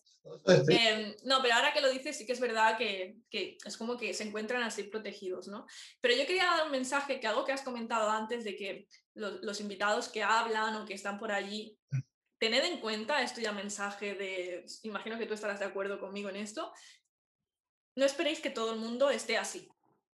O sea, esté en plan, ojos hacia vosotros, es el momento vuestro, pero bueno, hay gente que, está por otras cosas. Entonces, no os lo toméis a mal, porque pasa en todas, en todas las bodas. Pues imagínate si eso tú lo ves, porque si está de espalda, tú eso no lo ves. Pero en la ceremonia hay gente que se va, hay gente que pasa de ti, hay gente que, que está a su bola, ¿vale? Que si tú estás de espalda no lo ves, pero imagínate que tú ves cómo la gente pasa de ti. Yo creo que también al final los novios están un poco... Ya. Una boda cuando es tan grande llega un momento que, que no pueden estar por todo. Entonces ven pues esas filas, esos, esas damas de honor o esos padrinos, testigos que a veces se sientan cerca. Claro, ahí está, por ejemplo, por ejemplo, pero yo digo a las novias, la novia, por ejemplo, cuando entra con su padre no, ve nada. Digo, las novias van como los burros, va así, en la orejera, mm. ¿vale? Es que no ven nada, ¿eh? Los novios, la novia va, uff, y luego ya es que dice, ay, a veces cuando está sentado y me dice, Vicente, ¿me puedo dar la vuelta? Digo, pues claro. Entonces, Pidiendo permiso, con miedo. Hola, hola, digo, un saludo a la escuela, si no te se va a poner, te se va a enfadar. Bueno, luego vamos a hablar de anécdotas durante la ceremonia. Pero hay una cosa que, que, se me ha pasado preguntarte respecto a las entradas. ¿Cuál ha sido em, la mejor que has visto? O sea, la mejor entrada de, vamos a decir, novia, la mejor entrada de novia que has visto. Y novio también. O sea, depende cada uno lo que haga. Pues mira, la mejor entrada eran de dos novias. Dos ah, chicas. perfecto. Hicieron cada una. Eh, claro, mira, la mejor entrada. Ah, pues ahora voy a hablar de las, las bodas de, Claro. De Ana y de chicos, ¿vale? Que también. Pues una de las, de las, de, las dos. Una de las que me acuerdo muy bien, muy bien, muy bien, es que eran dos chicas que se casaban ¿vale? Que los padres de, una eran muy mayores y no entendían eso, ¿vale? Y, ella se, la hice entrar cada una con su madre, ¿vale? Y luego al final de la, silla estaban esperando los padres de cada una. Y ahí quien, quien hacía las entregas a las novias eran las madres, ¿vale? Y luego ya cada madre se cogía a su marido y pasaba a las dos. Pues yo cuando vi ese, ese momento de ese matrimonio que tenían casi 80 años, que habían dejado a su hija, Llorando. Emocionante, emocionante. Emocionante. Sí, sí, porque claro, y, y, la otra, y los otros para que eran más jóvenes decían, más, es que, claro, es que, también era un pueblo pequeño, y decía, es que claro, aquí en el pueblo pequeño todo esto, yo sobre todo quiero que, que, que, quede todo bien, que no sea una boda, ¿no? Digo, no, no, queda todo bien. Y esos padres, cómo me agradecieron el haber oficiado esa boda, y esos padres mayores, cómo se abrazaban, vuelo a, a su hija y todo, creo, Patricia, que ese es un momento muy, muy especial. Porque encima todas estas personas no lo, tienen, no lo tienen tan fácil como los otros, ¿no? Exacto. Dice, luchar contra tu pueblo, luchar contra tu, tu sociedad y demostrarle que quieres a otra persona del mismo sexo, a veces no es fácil, es muy difícil, ¿vale? Y conseguirlo en una boda, que todo el mundo cuando acabe se pongan en pie, las chicas, las dos se den un beso, todo el mundo en pie y todo el mundo aplaudiendo, eso Tenía como un significado más allá de, esa unión, ¿no? Era un, sí, significado una invitación que decía, jolín, ¿cómo se la han currado, no? Y, lo mal que lo había pasado. Por eso te digo que, que esa entrada de las otras bodas normales corrientes son, son, bonitas, pero esa la pregunta que tú me has hecho, eh, esa entrada fue emotiva, ¿no? Emotiva por, por, el significado y sobre todo por esos padres mayores que, como, cómo apoyaban a su hija, ¿no? ¿Y, ¿Y había alguna entrada que hayan hecho padre y madre al mismo tiempo? Porque claro, al final depende cómo sea la relación, pues claro, el protocolo te dice esto, que, que, bueno, lo que hemos comentado antes, pero puede ser que la relación, por lo que sea, no sea así. O sea, entiendo que has hecho también bodas así, de este estilo. ¿De qué? ¿De qué? ¿De que los padres? De que, la, de que elijan otro padre, es decir, que en vez de, por ejemplo, el novio estar con su padre o, con su o, con los dos, que a veces esto sí que lo hemos visto, que, llegan a una parte, a un punto y luego viene otro, van juntos o hacen el pasillo juntos. Claro, yo también he visto entrar a novias que, mm, que con su padre biológico no, no, no lo habían criado y, y, en la boda entraba con su padre que la había adoptado, eh, eh, el marido de su madre, ¿vale? Y entonces, claro, su padre biológico dice, claro, ese es mi padre, pero este, esta persona estaba invitada a la boda, pero no ha entrado. Por eso es tan importante, todos esos detalles es lo que yo hago, siempre sacar, pulir, todo eso hay que pulirlo muy bien para que nadie se sienta mal en la boda y que salga todo bien. Y todo tiene que estar pactado, ¿vale? Todo tiene que estar pactado. O por ejemplo, cuando entran los tres, ¿vale? Una novia que entra con su padre con su madre, como entra, ¿vale? Exacto. Entonces, date cuenta que tiene que tener el pasillo más grande para poder dejarlo entrar. Hay que tenerlo todo, todo, todo, todo, todo coordinado. Porque claro, si imagínate que van a entrar tres y el pasillo de las sillas es estrecho y al final tiene que entrar de lado. Claro, porque la novia también, depende cómo sea el vestido, deja. Claro, claro. Claro. O, bueno, o, esa entrada, por ejemplo, de novio en moto, también. También, también entradas lugares. ¿Te acuerdas? Eh, bueno, también fue muy significativa esta boda que hicimos tú y yo en, en, Bombón, ahí también cuando Jenny y, y Mar, que entraba en moto y su madre le estaba esperando en silla de ruedas. ¿Te acuerdas de esa boda? El novio entraba en moto y luego la madre de él venía en silla de ruedas y su madre le, entró en silla de ruedas hasta la, hasta la mesa. Que eso también fue súper, súper, súper... Fue súper bonito. El motivo, ¿no? Dice que te lleve tu madre y que esté en silla de ruedas, ¡buah! ¿Eh? Y cómo él ayudaba a su madre a, a coger la silla, ¿no? ¿Mm? Y la moto que traía, que era espectacular por el puente, bueno, fue espectacular. Que el pantalón, que levanta la pata, te se raja el pantalón y no vea la que llega aquí. sí, siempre estamos como súper preocupados por... yo, creo que los novios no, no, plantean las diferentes... Nosotros como estamos tan obsesionados con plan B y tal, vemos cosas que a lo mejor ellos de primeras no ven nosotros ya estamos viendo, uy, van a hacer esto, pues ya me estoy imaginando lo que va a pasar, qué tal, y luego al final, pues no, pero Claro, pues bueno. coges una piedrecilla, no sé qué, coges en la moto, pega un resbalón, ¡boom! Claro. Es, arriesgado, pero... Y el traje de novio a tomar por culo. Es arriesgado, pero por, por algo queda tan espectacular también. Vamos a hablar de los niños. Otro tema que, que entra en, en, conflicto a veces con algunas parejas. Ay, los niños. Porque estamos acostumbrados a que los niños forman parte de, de este momento de esta entrada. Sí pero no siempre sale como esperamos, porque son niños. Al final le estamos pidiendo mucho a personitas pequeñas que no entienden qué estamos haciendo y sobre todo cuando son pequeños pequeños, em, puede ser que a veces nos haga un poco rana. Eh, aquí, a ver, explícanos tú la experiencia. los, niños, los niños se les va la pinza en el momento de la ceremonia Justo en ese momento, ¿no? Es como clic.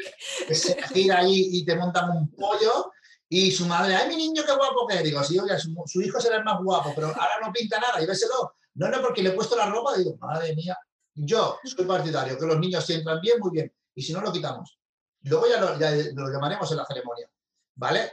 O pueden entrar los niños delante de la novia o pueden entrar detrás del novio. Yo sobre todo lo que hago es, es, que no los pongo delante de la novia porque si no le quitan protagonismo a la novia sobre todo cuando no quieren andar. Si hay un cortejo de, muchos niños, también hay que coordinarlos, prepararlos y sobre todo que esté una madre pendiente de ellos, sobre todo los más pequeñitos, por si en un momento, en el transcurso, desde donde el punto de salida hasta llegar al altar o a la mesa, hay algún problema, pues que alguna madre lo coja. Porque los niños son imprevisibles. ¿Vale? Exacto, y a veces el camino es, depende del lugar en el que estés, es más fácil o es más complicado. Em, claro. porque a veces tienes que pasar por un lugar y no por otro y a lo mejor no lo entienden en ese momento o a lo mejor uno lleva los pétalos, se enfada porque el otro quiere los pétalos y al final la caja de pétalos acaba desastrosa, o sea... o se pelean o lo que sea. Con los niños es imprevisible. Yo siempre digo a los niños, a, los novios, digo, a ver quién, quién, quién, va a llevar los anillos, pero sobre todo, mm, en ese momento tiene que, que, tiene que estar el sentido común. Y si el niño está llorando, pues no ponerlo y ya está, no pasa nada no pasa nada, pero un niño llorando se, descarga toda la ceremonia. Y además sí que los niños, ay, qué guapo, qué bonito, qué bueno que son. Sí, pero cuando lleguen, que se vaya con sus padres y con su madre. Porque a veces quedan en un limbo, ¿no? Nadie lo Claro, y, lo- y y los corrige ahí. y el niño, por favor, los niños po- pobrecitos ahí que no saben dónde, dónde van a estar o dónde se van a poner. Mm. Yo creo que para los anillos, que es un momento que luego hará ese siguiente punto, hablar un poco cuáles son las partes de la ceremonia en el Sí. momento de los anillos, pues que entren siempre queda muy bonito y, y si son los hijos de la pareja y demás, pues claro, queda muy tierno. Pero sí que es verdad que en la entrada, depende dónde sea el restaurante, el camino, cuando vayáis a hacer la visita, que os lo expliquen bien. Si lo veis un poco complicado o si los niños son muy pequeños y demás, hay que pensárselo o consultar si tenéis a, a un maestre, porque sí que es verdad que puede ser que no salga como esperábamos. Los niños hay que tenerlos contentos y hay que hacerlos que queden muy monos, pero si no, ponerlos, quitarlos porque nos desmontan la bola, no la desmontan, ¿vale? Y sobre todo luego cuando lleguen que, que los cojan los padres y la madre, ¿vale? Y sobre todo esos niños que encima te van- llevan un perro, imagínate.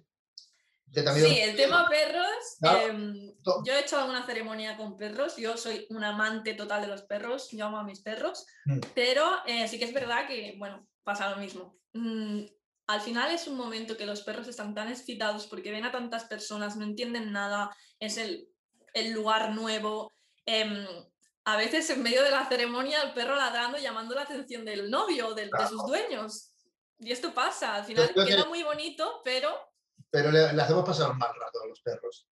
Mm. Porque yo creo que el perro tiene que entrar y salir en el momento. Entra, deja los anillos y se va.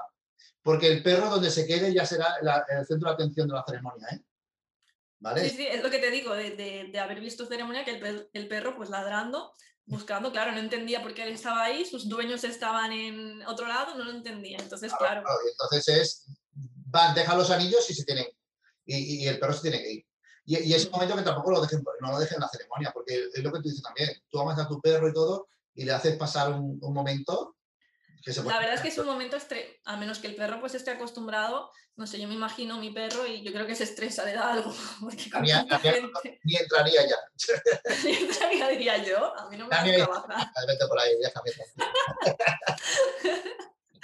Bueno, em, luego también hay entradas de damas y claro, a veces hay entradas eternas, ¿no? Que no se acaban nunca, que Ah, hay una cola en nuestra cola. Claro, mm, las damas, las damas de honor, que es muy americano, ¿vale? Las damas se puede hacer de dos maneras. Si las damas van acompañadas, ¿vale? De los caballeros, o si las damas van solas. Si las damas van solas, ¿vale? Pueden ir delante de la novia, entra el novio y luego entran las damas, todas seguidas, pam, pam, pam, pam, y se colocan. Ahora, si van acompañadas de, los caballeros, pues tendrán que ir en pareja, ¿vale? Y luego ya, cuando lleguen al altar, las, las chicas se van a la derecha y los chicos se van a la izquierda. Y se van colocando uno, uno y uno, dos, dos, tres, tres, cuatro y cuatro. Pero sobre todo yo le digo a las damas, a, los novios, que si las damas van vestidas iguales, le tienen que dar un sitio de honor. ¿Vale? Yo este año también me encontré un- una boda que, claro, a mí no me dije, porque yo lo pregunté y me dijeron que sí, pero luego resulta que las damas no vinieron vestidas iguales. Entonces, si no vienen vestidas iguales, no hace falta que entren en el cortejo nupcial. ¿Para qué? Se sientan en su sitio y ya está.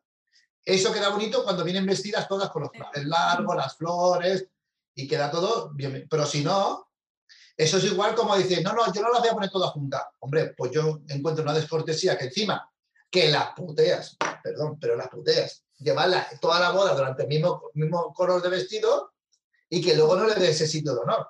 No, en la ceremonia tiene que estar, si esto es rojo, pues las cinco de rojo, las seis rojas, no es una roja en cada lado. Eso queda visualmente queda muy feo. Entonces ya, si le damos ese punto que hay damas, pues hay que colocarlas, hay que planificarlas y dónde están en su sitio para que realmente luego luzcan. Y ellas que ya, hay algunas que lo llevan bien, pero tú sabes que otras no la llevan muy bien. ¿Eh, Patricia? todo, Hay, de todo. hay muchas que dicen, "Mm, me lo pongo por no hacer el feo a mi amiga, pero no porque vaya a gusto con este traje. Que mira qué que, qué trapo me ha puesto, parece una cortina. Mm.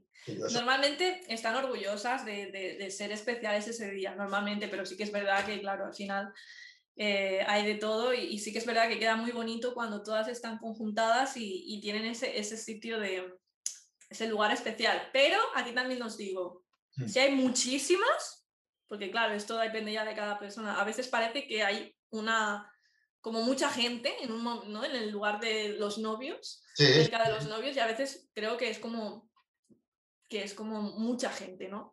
Y sí que es verdad que a lo mejor cuatro o cinco damas siempre es lo que mejor queda, entre tres y cinco, ¿no? Claro.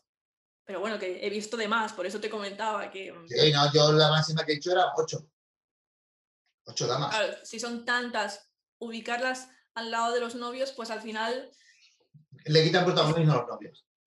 Y, y Sobre que tampoco hay tanto espacio hay entre el lugar de los padres. Hay que dejar el espacio mucho más ancho, más grande. Mm, ¿vale? También depende del espacio, porque si el espacio de ceremonias es pequeño, no podemos meter muchas damas. Claro, Porque entonces solo cometo las damas. ¿vale? claro, por eso tener en cuenta cuando os caséis y si queréis tener un, un séquito de damas, pues eh, tener en cuenta que la ubicación va a ser importante también. Total. esto. Es muy americano, ¿eh? Los de las damas.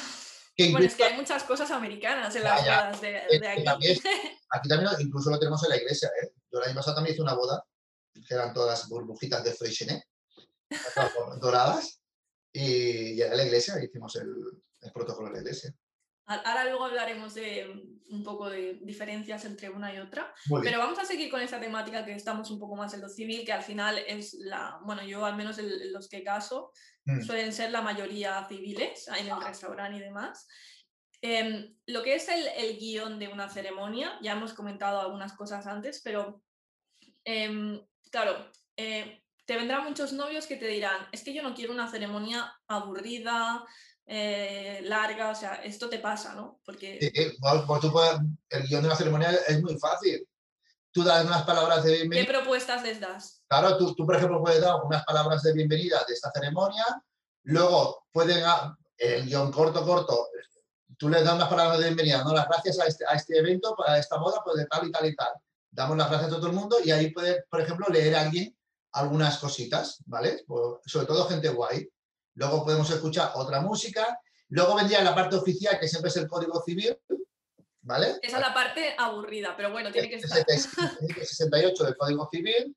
Luego también ya viene el consentimiento, consentir, consentir contra el matrimonio en este acto libre voluntariamente. Luego llamaremos a los niños que nos traen los anillos y decimos lo que, lo que significan los anillos. Y en esta parte yo siempre di- digo que yo, yo siempre pongo el rito del matrimonio, que es el intercambio de anillos, donde yo te a ti como esposa, me entrego a ti, prometo serte fiel en la prosperidad y en la adversidad, en la salud y en la enfermedad, todos los días de mi vida. Que hay gente que eso no lo quiere leer tampoco, ¿vale? Y luego ya vendría lo que es el acto de firmas. Luego se puede hacer ceremonias de velas, arena, rosa y todo. Eso te iba a decir, porque en tus ya- ceremonias hay rituales también. Claro, ¿no? luego ya cada. Esto ya. O por ejemplo, la, la- la ceremonia celta también, que, que es con, con los lazos, que significa las manos unidas. Pero veis, por ejemplo, eso, cuando yo hago ceremonia celta no hago intercambio de anillos, porque intercambio de anillos, ceremonia celta, Viene a ser lo mismo. es que se solapan uno a los otros, ¿no? Pero haces también la de la vela, la de la ver, Hago arena. la ceremonia de las velas, hago la ceremonia de, de la, de la arena, la ceremonia de la, de la rosa, pero todo eso es muy personalizado para los novios, hay que explicárselo muy bien y en el contexto que estén hay- hay que aconsejarle unos o otros, ¿vale? Y ahí es que ahí es la personalidad de cada uno para, para ofrecerle un- una ceremonia u otra. Yo, por ejemplo, la ceremonia celta, que también la he hecho alguna vez, queda muy bonita porque no hay intercambio de anillos, pero sí que son los lazos, ¿no? Que es el sol y el Y día siempre queda como muy visual, ¿no? queda muy visual, queda, yo también hago, por ejemplo, que todos los testigos están alrededor, eh, le tiran pétalos de flores cuando se besan, bueno, es todo un ritual súper, súper chulo. Pero lo que yo digo es que yo estas ceremonias las adapto 100% a cada pareja, Ujú. es que nunca hago dos ceremonias iguales. O, por ejemplo, que luego dicen, no, no, no, nosotros hemos casado. Pues si no hemos casado y la gente se, se han casado, no hace falta leer el Código Civil, que hagan unos votos, una declaración de amor, ¿vale? Exacto, los Es votos también lo. es diferentes opciones, son textos. Si tú ya te has casado, yo por ejemplo este año, si tengo novios que ya se han casado y que todos los invitados ya saben que se han casado porque no se han podido casar durante, se han casado durante el. COVID, pero no han hecho la boda, pues entonces lo que haremos que es, pasará mucho. Entonces será declaración de amor. No te invito a una ceremonia, te, hago- te invito a una declaración de amor. Es una renovación de votos. ¿Vale? Claro, porque esto hay mucha gente que no, Entonces no, sabe cómo funciona. La, la mayoría normalmente se casan en el. en- bueno, es un poco 50-50, ¿no? Pero se casan en el ayuntamiento y luego hacen como. la ceremonia simulada. Mira, Exacto. muy claro. Y hay quienes se casan en ese mismo momento. Las ceremonias esas muy claras. Mira, para poder casarte en el municipio, tiene que estar patronado en el municipio. Si no, no te puedes casar. en el municipio del restaurante. Del restaurante. Todas las bodas que se hacen en los restaurantes, los hoteles o la playa son bodas simuladas. Es decir, ninguna son reales, a no ser que venga el regidor de familia. Y aún así tendréis que ir al registro, al registro civil a firmar. Y luego vendrá el regidor a casaros. Porque los papeles no pueden salir del juzgado, ni pueden salir del registro. Tranquilo, que lo cortamos. no, no pasa nada. ¿no? Una cosa, un, hay un notario, ¿vale? Una notaria, ¿vale? Y el notario sí que te puede casar en ese momento, pero primero todos los papeles siempre se tienen que hacer en edificios oficiales. Nunca, nunca pueden salir. Yo he hecho una boda en algún pueblo pequeño que llevé todo el protocolo y yo vi, por ejemplo, la alcaldesa con el libro de familia, pero lo llevaba en el brazo y no lo, no lo, no lo soltaba. Porque si esos libros no llegan a su sitio, significa que has casado. Entonces, eso es un problema grande. ¿Vale? Entonces, las bodas que yo hago o todas las bodas que se hacen son todas bodas simuladas. ¿Vale? Que tienen su guion y, vamos, que a la práctica parece súper real, pero claro, luego lo que es para mí la, parte legal es otra historia. Yo de cara a la gente lo que hago son bodas, digo, yo te estoy casando en ese momento. De, de cara a tus invitados, yo doy la sensación de que soy vuestro maestro de ceremonia, tu regidor, y las bodas a los invitados. Tampoco hay que decir a los invitados quién soy yo, ni quién es otro maestro de ceremonia, ¿vale? Os estáis, estáis casando y todo, ¿vale? Cuando vayáis a firmar, no hay que decir solo a la gente, porque si no pierde la magia. Mira, me pasó una boda, estaba haciendo una boda y, el tío de ella dijo, bueno, ya llego que te casaste, ah, y la novia le cambió la cara, porque había 150 personas, y su tío está diciendo, ayer, y, hoy qué estamos haciendo? Hoy es mi día, hoy es realmente donde yo me estoy casando. No me puede decir, mira, ayer cuando te casaste. Bueno, a la novia le dijo la cara, se le cambió. El día es el día, aunque luego firmes o no, ese es tu día. Ah, vale. ¿Y, ¿Y, cuál es el momento? Bueno, los votos de los novios también imagino que, que da lugar a, dudas, a nerviosismos, porque claro, están ¿Cómo son? Porque tienen que ser súper bonitos, tienen que ser un súper texto, o basta con, te quiero, o sea... Los votos tienen que ser lo más natural posible. Naturalidad. Y los pueden leer, ¿no? Porque esto es una cosa que tienen. Claro, ellos lo tienen que. Tienen el papel que tú se lo estás dando para que no lo tengan que claro. Yo, por ejemplo, cuando hago los votos, los votos, ninguno de los dos sabe el del otro, pero yo sí que los controlo los dos. Y luego yo lo llevo impreso, en su carpeta, su lacito. Por si acaso. Que no, que no sea la primera vez que ha pasado. Claro, y luego lo que me hacer es sacar el. Mira, voy a sacar mis votos desde el canalillo de la novia, ¿no? o la chaqueta del novio, sacar el voto. No, no, no. Tú eres el Pepito Grillo, que estás ahí con, con todo. yo, lo controlo todo, yo lo controlo. Sobre todo, yo le digo a los novios que tiene que ser todo natural. Natural. Porque si tú no dices mi amor, ¿para qué le llamas mi amor aquí? Si tú cómo te dedicas a ella, tú cómo te, cómo te diriges a ella, pues guapa, chati, chiqui. Eh, bueno, a ver, a ver, tampoco que sea, porque claro, aquí a lo mejor. No, pero que sea una cosa natural, porque si tu pareja a ti te llama siempre, yo qué sé, eh, chica o chiqui o pues hasta aquí, hemos llegado hasta aquí, anda que bien, lo que hemos liado, no sé qué, una cosa natural, simpática. Porque si tú lo pones muy pastel, ya. tú piensas, si es que yo no soy pastel. ¿Vale? Si no eres pastel, los votos no tienen que ser pastel. Tienen que ser como son los novios, natural. Yo me acuerdo de un novio que dijo, dijo, y te quiero tanto, tanto, tanto, siempre y cuando no te vuelvas del Atlético de Madrid. el tío es merengón, el tío es de merengue, pero eso, eso queda chulo, porque es natural. Y los amigos, mira, pues llevamos los gemelos del Madrid. ¿Vale? Madre, sí. Pues es natural. Lo, que no queda, a mí lo que no me gusta es eso que hay mucho bla, bla, no, porque al fin y al cabo dice, no soy yo. Y tampoco puedo copiar los de internet, porque se nota enseguida. Porque hay para que son nuestras. Exacto. tú le, tienes que decir unas palabras a tu pareja, pero desde el punto de vista de que se lo está diciendo a ella con, tus, con sus palabras. Hay rubia, estás. Hoy en día te quiero tanto porque lo que hemos luchado, lo que hemos vivido en este momento, aquí con toda nuestra familia, qué, qué, contento que estoy, ¿no? Eso es naturalidad. Cuando empiezan a hacer tanta floritura, dije, Shakespeare, ¿no? Sí, al final. sí, pues escúchame, claro, si los dos son profesores de. claro, de, claro, de literatura. Claro. Pero al final es, es un poco la línea de, lo que hablamos de, que la boda tiene que ser tú, como tú eres, no como lo has visto, como Ahí. crees que se puede ver bien. No, o sea, olvídate, es tu boda y... y- Claro, eh, mira, ahí por ejemplo, como el tema en- en la ceremonia, tú dices, oye, ese arco, yo quiero un arco de rosa, lo quiero todo de flores. Vale, pero eso en América la flor está más barata, por aquí es cara. ¿Vale? Tú quieres, pero luego puedes pagarlo. Ah. Ah. ¿No?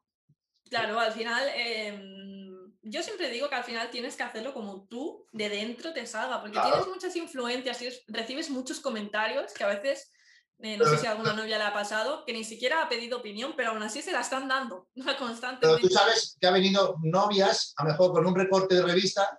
Patricia, yo quiero hacer esto en mi boda. Y tú, vale, no hay problema. Cuando le pasa presupuesto, dice, uy, vamos a dejarlo. ¿O no?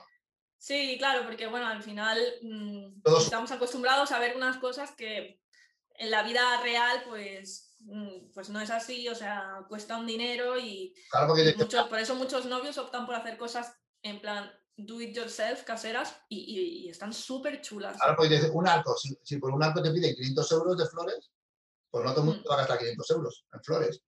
Que Claro, aquí ya depende de cada uno, pero sobre todo que no te sientas en obligación de hacerlo Claro, claro. si realmente no. También es verdad que la gente compra también lo que le gusta, ¿vale? Y hay gente que a lo Mm. mejor lo va, se va a gastar dinero en eso y otra gente se lo gastará en otro. Y hay otros se lo gastarán en el viaje. Claro, es que tiene que ser así cada uno en lo que vea. Vale, nos estamos yendo, vamos a recuperar el tema Vamos de a los hacer- parlamentos. nos vamos. Exacto. Eh, hemos dicho los votos. También hablan los invitados. Mm. Un poco una idea de cuántos invitados es la media de que hablen Mira, lo ideal una son dos, boda. dos, Dos, uno de cada lado, ¿no? uno de cada lado. Y adiós. Tres. Si son cuatro, habrá que dividirlo, porque cuatro hablando a la vez, luego queda un churro matatero. ¿Vale? No, no me refiero a- a- al mismo tiempo, sino a cuántas, en, en- cuántos parlamentos. Es decir, pues ahora habla mi hermana, dos. ahora hablo mi... Pero, por ejemplo, si, si hablo dos hermanas y dos, y dos amigos, que ya son cuatro, cuatro son cuatro son- hace largo. es muy pesado, sí. Y depende, claro, aquí vuelve a ser lo mismo, que sí que es verdad que ya no es una persona que tiene que oficiar la ceremonia, pero tiene que hablar igualmente. Claro. Entonces, eh, hay que saber elegir y sobre todo preguntarle a la persona y que te diga con sinceridad. eh, y aquí sí que digo a los amigos, a los padrinos, ser sinceros con los novios, decirle, mira, esto creo que, que gracias por pensar en mí, pero es que no me veo capaz porque lo- no y- serán las bodas que hemos estado de que directamente no podían hablar. No, porque los sentimientos te ahogan, te ahogas en lágrimas, claro. Hay gente que dice, hola, y ya, oh, a llorar ahí como una magdalena. Claro, sí, sí. Yo lo ideal son, Patricia, son dos, ¿vale? Y si son tres o, o son cuatro, hay que dividirlos. Dos en un momento y luego dos en otro momento. Porque todos a la vez luego quedan feos. Ahora, por ejemplo, si es una boda que te lo hace un amigo o un familiar, pues ahí sí que mm, puedes rellenar con más gente, Mm, ¿vale? mm. Puedes rellenar con más gente. Pero sobre todo gente guay, ¿eh? Sí, que no nos vayan a... Porque claro, normalmente empiezan, ¿te acuerdas cuando no sé qué? Y claro, No, no, un y- pasado que a lo mejor el novio no quiere recordar en ese momento. Eh, eh, exactamente. O, o también que tu cuñada te meta la puñalada. Que yo también me acuerdo, Bueno, esto ya, esto ya es siguiente nivel. que yo lo he visto, yo lo he visto. Y esto lo digo mucho, yo me acuerdo una que casé a dos chicas y una, la hermana de una le dijo, y es que sepas que mi hermana siempre será mi hermana. Para Por empezar, si acaso te has olvidado. claro, eso, cuidadito. ¿Vale? Sí, bueno, Y sobre todo, el tono y amigos, los coleguillas. Hombre, que los coleguillas son lo peor, o sea, son un peligro, tienen el cartel de peligro. Peligro. ¡Hombre! Sí, porque se lo cargan todo. Porque de lo que es simpática, mira, yo te puedo decir, porque decía, hombre, tío, qué cabrón, que no sé. Yo esto te lo puedo decir en petit comité, eh, tomando una cerveza contigo, pero en ceremonia no se puede decir. Hmm. ¿vale? Esas palabras hay que vigilarlas. Y yo siempre digo, No, sobre todo vigilar, eso. vigilar quién coges, porque luego no se puede quitar.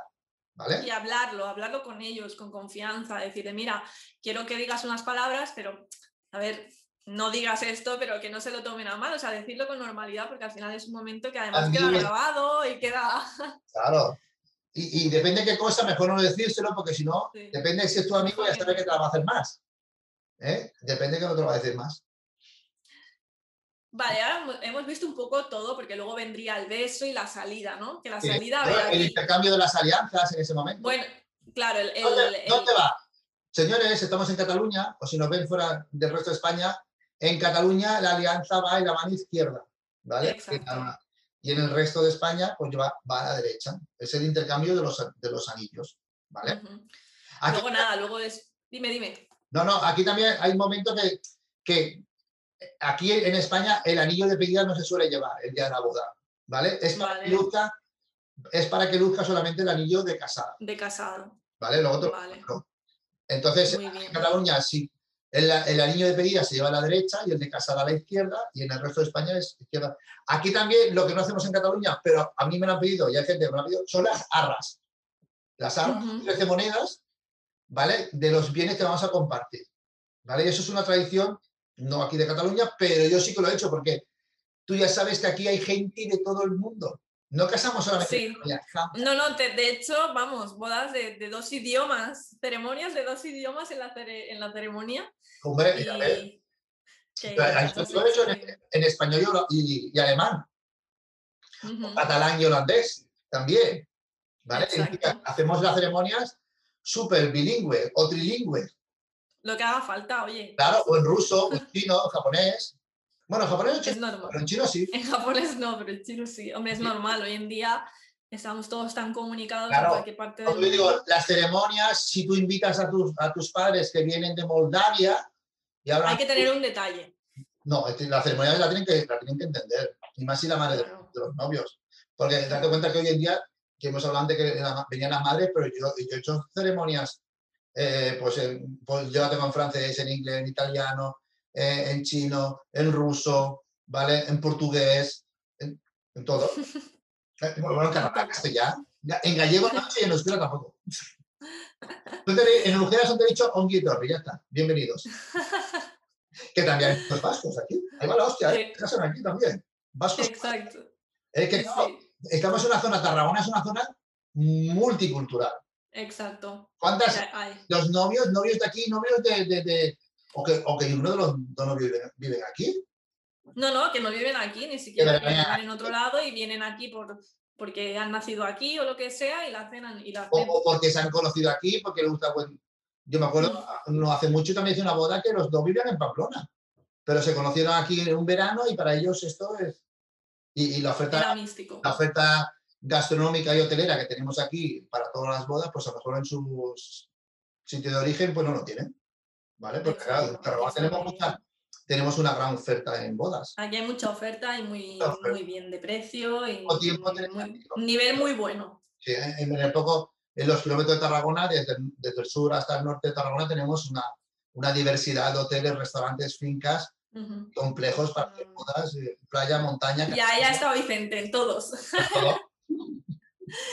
Y así como a modo de resumen en cuanto a lo que sería, bueno, después de los, de, de los anillos, del beso y todo, vendría en la firma, ¿vale? Que eso es un momento pues que nada pasa ahí, mientras preparamos a la gente para la salida, que aquí normalmente interesa que salgan de las, de, de- ¿no? de las sillas, más o menos la mitad de los que están sentados en la ceremonia se queden, la otra mitad se pongan detrás para hacer un pasillo mucho más largo, ¿no?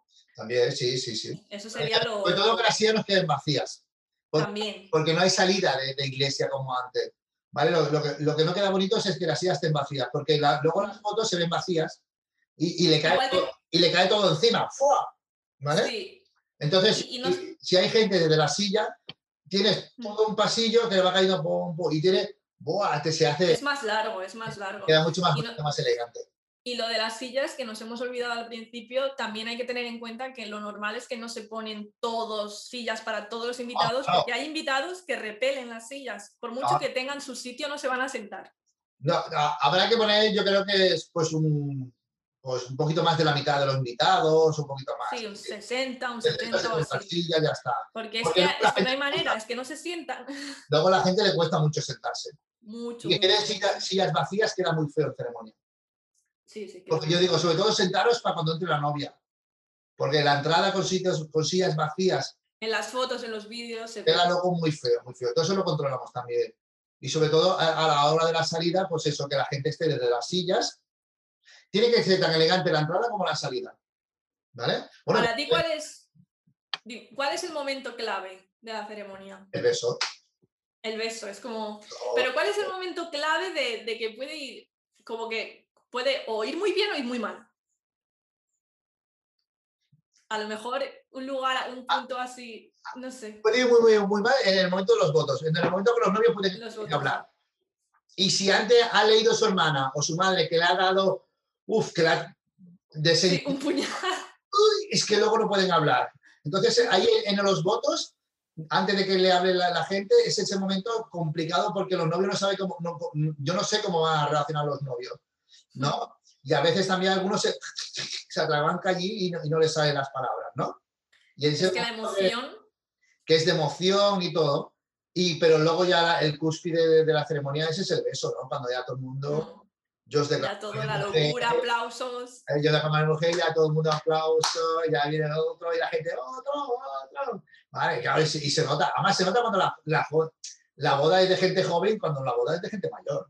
Vale. Se nota. Te- Tenemos, cuando tenemos bodas de 20 y pocos años, imagínate la- el cachondeo, la gana que tiene, y cuando son bodas de 35 a 36 años, ya la gente es más calmada, ya los novios, eh, no tiene nada que ver, ¿o no? No, por lo general no, pero te sorprendes también.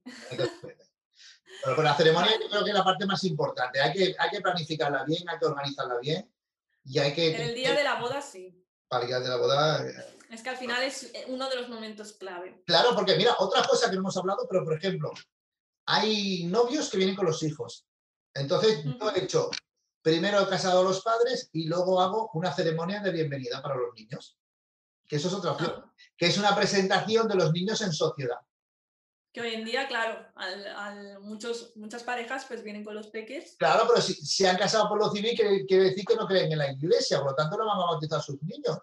Entonces, a veces yo lo he hecho, incluso he hecho dos hijas para el matrimonio, ¿vale? Y es en ese momento que después de casarse, de casarse los padres, hacemos una ceremonia pequeñita y acortada, ¿vale? Donde damos las palabras de bienvenida también para el niño, donde los padrinos le hablan a ese niño, ¿vale? Y donde se comprometen a educarlo y criarlo junto a los padres. Y luego los padres también, pues, le dedican unas palabras a su hijo. Y con ellos hacemos un acto de firmas y le damos la bienvenida en sociedad. Que eso es otra opción dentro de, la- de los servicios que... que tienes que, claro, imagino, claro. Nosotros en este capítulo nos estamos centrando en bodas porque es lo que al final es la temática del podcast, pero pensad que también hace servicios en bodas de plata, bodas de oro. Y, y ceremonias religiosas. Yo también hago el servicio Claro. de protocolo. Claro, El porque... tema de, la- de la- de las bodas religiosas, claro, nos hemos centrado casi todo en lo civil. Bueno, también están las bodas religiosas. Hombre, Así, está- eh, de forma breve, de forma explícanos breve- un poco. de forma breve, muchas veces la gente se casa porque es más bonito. Y no, tampoco es así, porque depende del cura que te case, ya, ya la has cagado. ¿Vale? Así es. Te van a escuchar, los curas, te van a poner el podcast. Pues ya está, ya está. No, pero por ejemplo, yo organizo, yo hago mm, protocolo de iglesia y lo que hago es organizar, diseñar, planificar las entradas del novio y todo, ¿vale? Y luego el cura ya te oficia la ceremonia. Tener presente que los que se casen por la iglesia pueden tener dos opciones, ceremonias con misa y ceremonias sin misa. La gran diferencia entre una y con otra es que en las ceremonias con misa se comulga y en las bodas sin misa no se comulga, no, no, no hay la comunión. ¿Vale? Pero yo siempre digo que si te vas a casar por la iglesia, hay que hacerlo con misa, que por lo menos que dure un poquito más, porque si no también es lo mismo, para que solamente para hacer acto de ceremonia y ya está. Y la organización en, en iglesia también es importante, porque las iglesias no saben cómo nadie entra ni nada, si tenemos música en directo, eh, la organización es importantísima dentro de la iglesia. Y este año también he hecho un par de, tres o cuatro por lo menos en Misericordia, en Reus. Ujú. ¿vale? Son, Las entradas, atender a, a los invitados, colocarlos, prepararlos. Con la iglesia hemos tocado, ¿eh? Sobre todo a los novios les digo, buscar un cura guay. Buscar Eso te iba a decir, entre civil y religiosa, si te tuvieras que decantar, obviamente mm, la gente elige religioso básicamente por, por la religión, porque, Porque son cree, creyentes. porque son creyentes, pero en cuanto vamos a hacerlo desde un punto de vista no de religión, sino de protocolo, de, de estilo de la ceremonia, Hombre, quizás es un poco más desenfadada, ¿no? La civil también. claro, claro. Las, las- las- tienes más margen a... claro, por supuesto, el- la- la- las iglesias, hombre, si te casas en la Catedral de Tarragona ya te condiciona una vestimenta un poco más, más arreglado, más acondicionado. Claro, depende de dónde vaya. Claro, cuando vamos a boda decimos, a ver, es de día o es de noche, ¿qué me pongo? ¿no? ¿Y dónde, dónde se celebra? ¿Es civil o, es con la iglesia? Claro, no es lo mismo una boda de día al aire libre en la playa que una boda en la Catedral de Tarragona. Eso no tiene nada que ver. Pues mira, si te parece, si te parece bien, ya te digo que podemos hacer otro episodio de tema, si, si, mm, si quieres hablar del tema de, de, vestimenta y de protocolo un poco más sí, sí, en detalle de, de todo este tipo de, de, diferencias de lugares, de horas. Si te parece, ya lo, lo, dejamos así. Sí, lo dejamos ahí y luego haremos una, etiquetas en, en eventos nupciales. Porque esto la verdad es que hay mucho desconocimiento. Sí, sí, sí, sí, sí, sí. Ah, pero lo dejamos, lo dejamos aquí porque es importante el tema. El tema es, importante. Todo te condiciona, te lo condiciona todo, ¿vale? Pero la boda... Si dime. No, no, dime, dime, dime. No, no digo que, que, que eso te lo condiciona todo. Uh -huh. Y como sea tu boda, te lo, te lo condiciona todo. Es que me y sobre las, todo. sobre las ceremonias religiosas, mm. eh, algo que recomendarais a, a, las parejas. Bueno, aparte, lo más importante, por lo que veo, lo del cura. El cura. Yo lo que más... Eh, a ver, cuando te casas con la iglesia, mira, primero de todo, la gran ventaja es que en la iglesia el cura es el representante de la autoridad, ¿vale? Entonces los papeles que no tienes que ir al registro civil. El mismo cura, en la, en la, gestión, el mismo cura es el representante de la autoridad. Porque España tiene un convenio con, esa, la, con el Vaticano donde son como funcionarios. Entonces, los papeles que tú firmas en la iglesia son los que luego el cura llevará al registro civil y con ellos te darán el libro de familia, ¿vale? Pero no tienes que ir a, al registro civil, ¿vale? Y sobre todo lo que tienes que coger es que luego sea un cura guay. Uh -huh. Uh -huh. Un cura guay, ¿por qué? Porque es el que te va a casa. Y por... Tiene que haber un feeling. Totalmente, un feeling, ¿vale? Muy bien. Porque si no hay vale. feeling, luego no sale ese momento emotivo. ¿Vale? Para que... el, feeling, el feeling va para todo en general ese día. Claro, para todo tipo de personas. Yo me encontré en una boda que también la estaba haciendo yo y el cura que tenía que venir no, no pudo venir. ¿vale? Y en ese momento había gente que tenía que hablar y a mí me preguntaban que cuándo hablaban. Y yo dije, yo lo siento, pero yo no puedo decirle al cura cuando tú tienes que hablar. Eso es el cura, el que oficia la Ya. ceremonia. Tú ya pasas a, a un segundo plano porque la Claro, autoridad. Y llegas ahí a- a- al altar, deja a los novios y lo que es la ceremonia, yo ya no entro, para eso ya está el cura. ¿eh? Para eso ya está el cura. Nosotros nos quedamos ahí hasta que salen los novios y le tiran los pétalos de arroz. Y, ¿Arroz o pétalos? Ah. Eh, en césped, arroz no. Yo siempre, no, no me traigáis arroz. El arroz es el símbolo de... ¿Sabes qué pasa? Que el arroz... Sí, yo- Uy, pero es que hay gente que lo tira a mala leche, ¿eh? El arroz. Yo prefiero pétalos o. Y o- yo siempre digo, pétalos naturales, nunca Sí, De los de chicos. plástico. No, no, No, los de plástico son feísimos. Nos gastamos tanto dinero en la boda y luego en la ceremonia. Cogemos esos pétalos de los chinos que no valen un duro, que hacen así y cuando los tiras hacen puff y se caen. No llegan a los novios. Pétalos naturales. Yo para mí los pétalos naturales lo mejor porque además tienen mucho cuerpo, quedan súper bien Claro, las quedan fotos y, cuando traen el confeti tampoco porque al final estás llenando todo de plásticos, vamos a seguir contaminando y, y queda ahí súper chiquitito. Nada, los pétalos que te llenan mucho luego las fotos y, Y son pétalos blancos, que los rojos manchan. Apuntar, ¿ves? Todo esto no lo sabíais. Bueno, en cualquier caso, ahora ya eh, estamos a- por acabar ya, y no sé ni cuánto tiempo llevamos hablando, pero la verdad es que es que es un momento tan intenso y tan importante Vale. que, vamos, mm, es súper, y bueno, ya te mira, nos ha dado para hacer otro capítulo que haremos. Em, vale, un, un punto que lo he dejado hacia el final, pero que a lo mejor es el día a día, es bodas COVID. Mm. ¿Cómo es una ceremonia en boda COVID, boda con, con restricciones? Bueno, yo el año pasado, Has hecho ceremonias. sí, yo el año pasado hice bodas en agosto y, y septiembre. Hice algunas bodas. Y hay un, hay un reglamento de... Claro, es que Bueno, ya hemos comentado el tema de las sillas, que Mira, las yo- sillas queda un poco... ¿Cómo es? por ejemplo, el tema COVID era primero de todo, se cogía temperatura a todos los invitados que llegaban, para empezar. A todos los invitados decía que se, la- que se lavaban las manos y todo, Se mundo, ponen mascarillas, ¿no? y todo el mundo con mascarillas. Lo que pasa es que luego también había gente que luego se la quitaba, pero últimamente la gente sí iba con mascarilla e incluso había señoras, yo me acuerdo, una boda que iba la señora con su mascarilla azul a juego con su vestido y además llevaba como una máscara. ¿sabes? Estas de, de, de Ah, emergencia, sí, sí, sí. con sí. una pantalla y ella ha- hablaba y sin Divina, Ah, divina. divina la muerte. Entonces, también te, te da juego a, a eso. Entonces, ahora el tema COVID, pues también tuvo- Hay que adaptarse. Hay que adaptarse y sobre todo, pues eso, no puede dar ni tantos besos, ni tantos abrazos, ni nada. Pues mira, yo de- que tengo entendido, de todas las bodas que hice, en ninguna salió ningún brote COVID. Brote COVID. Bueno, bien, eso, eso es que se han Y no he seguido- tenido, voy a tocar madera, no he tenido ninguna que haya salido, que la gente se haya contagiado ni nada. ¿Y cómo afrontamos la temporada?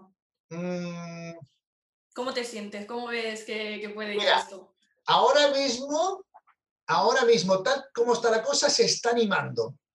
¿Vale? Bueno, Un mes atrás era impensable.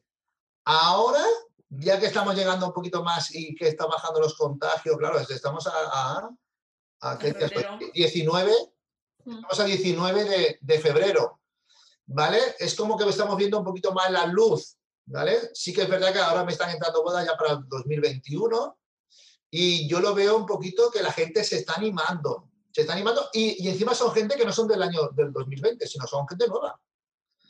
¿Qué pasa? aparte de las del 2020, que de imagino que, que al final también has tenido que ser flexible y has tenido que, que ir Sí, moviendo claro. agenda como loco. Yo he estado adaptando bodas para el año 2020 e incluso algunas ya la tengo para el 2022. Y mi- Ujú. bueno, Vicente, ya seremos tres en vez de dos. Somos uno más. que- Vendrán con la faena hecha. La verdad Bueno, es que Hay que adaptarse, hay que adaptarse. Yo creo que este año será más bodas que el año pasado.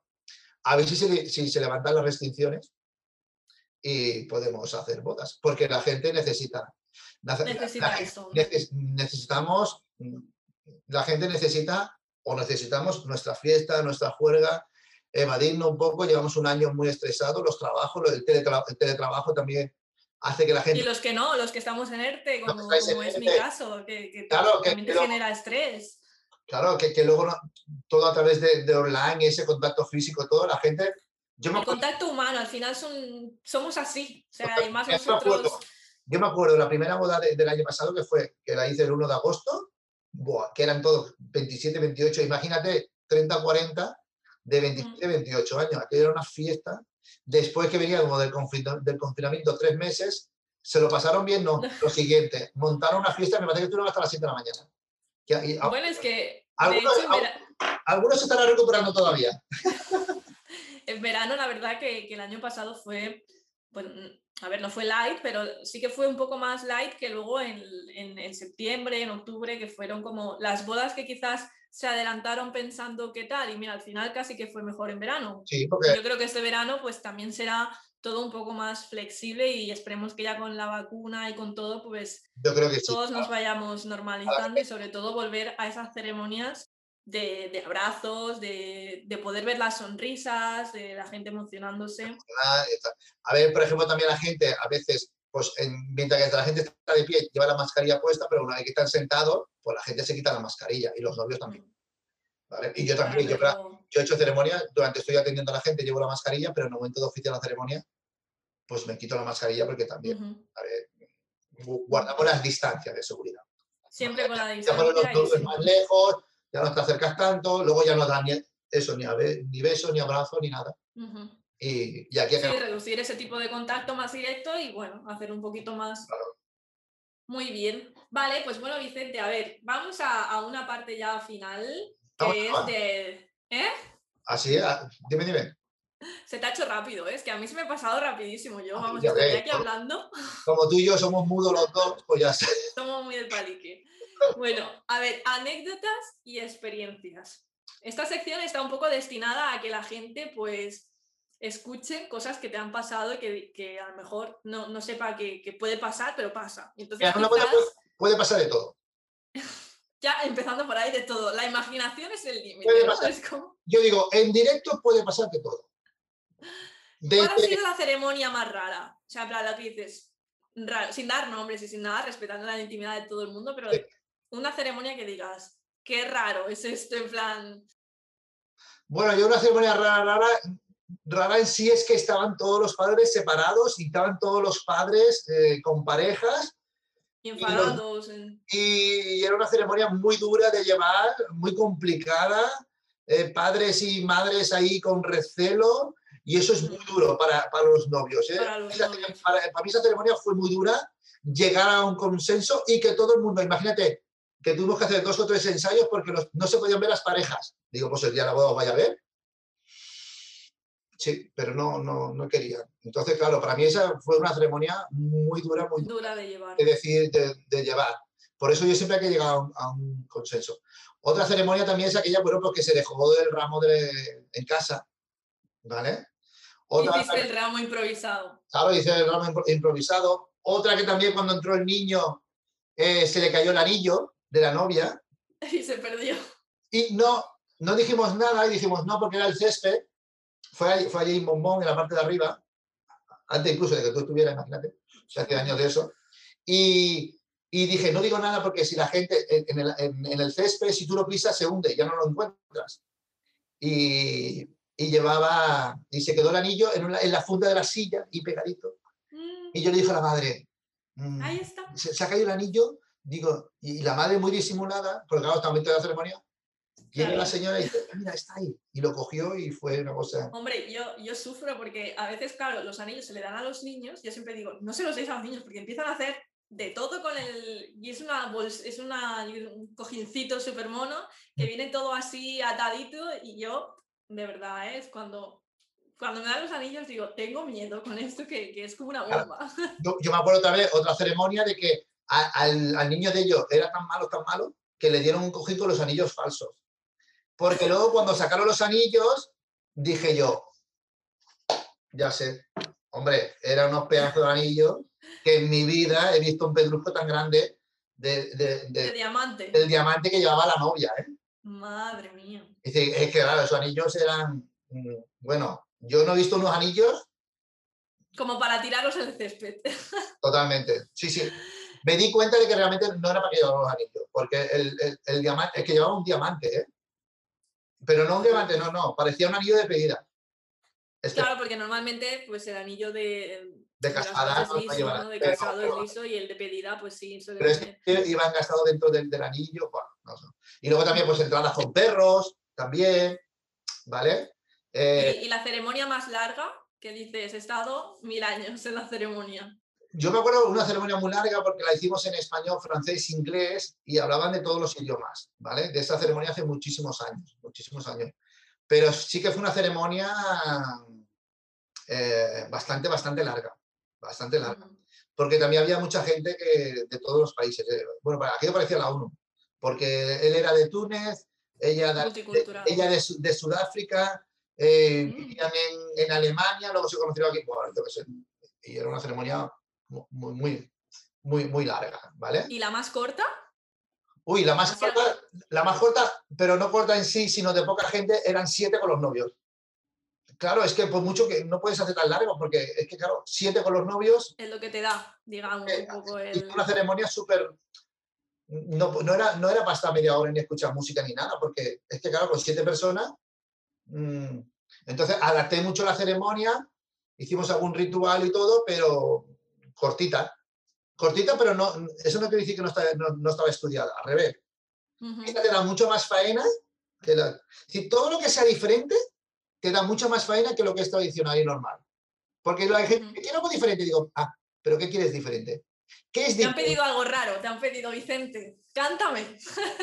Sí, no, me han dicho, vístete de cura. Digo, pues no, no.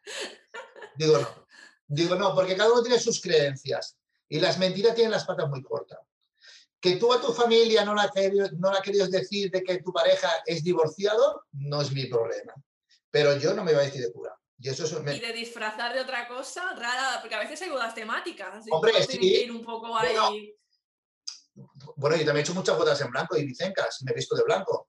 Ah, claro, en el tema de la playa. Me pongo una camisa de hilo blanca, un pantalón blanco, tampoco pasa nada. Pero sí que hice, por ejemplo, una boda temática hace muchos años también, y era, era en un castillo y era todo de época. Entonces me pusieron aquí como unas chorreras aquí con todas las flores, aquí, bueno, los volantes, eh, eh, eran todo el mundo disfrazados, todos los señores, las señoras con los vestidos grandes, porque eran, eran muchos amigos y todos alquilaron la ropa de época medieval. e Hicimos Hombre, cuando, Una boda medieval, súper muy chula, chulas. súper Son chula. muy chulas. Pero estaba todo, mundo, todo el mundo venía así mm, disfrazado. Ujú. Y a ver, ya para acabar, un- el, el canal del podcast recibe el nombre de tip para, o sea, tips para tu boda, ¿no? Porque la idea es que, bueno, con todo lo que hemos hablado, que ya hemos dicho muchos consejos y muchas cosas, eh, si tuvieras que reducirlo todo a uno, que no sea déjate llevar y eh, Luz de Flash comentó que mm, contrataran a buenos profesionales y que se dejaran llevar por esos, un consejo para la ceremonia, por ejemplo, que darías a las parejas que te están escuchando, que te están viendo, ¿cuál sería? Eh, yo pondría una donde está la palabra protocolo. El protocolo te ayudará a realizar tus sueños. ¡Ole, qué bonito te ha quedado! ¿Qué? Porque el protocolo es, son las herramientas base para re- realizar tu sueño y que ese sueño se cumpla. Y también luego no hay una segunda oportunidad. Por lo tanto, Exacto, es que al final es eso, es, Es el protocolo. una vez y jugártelo todo a una carta. claro, es el protocolo el que te ayuda. Yo desde que estudié protocolo, la vida, la veo de- yo siempre aplico el protocolo a todos lados. Claro. Porque Es que al final- quizás suena como muy antiguo, pero es que eh, realmente son nada. Hay, hay cosas que, son del día a día. las normas que te El facilitan, saber estar, el... ahí está, es las normas que te facilitan para que sea eso más fácil. Para todo lo que hagas es mucho más fácil tener unas normas. Todo lo que es sin normas, luego es un caos.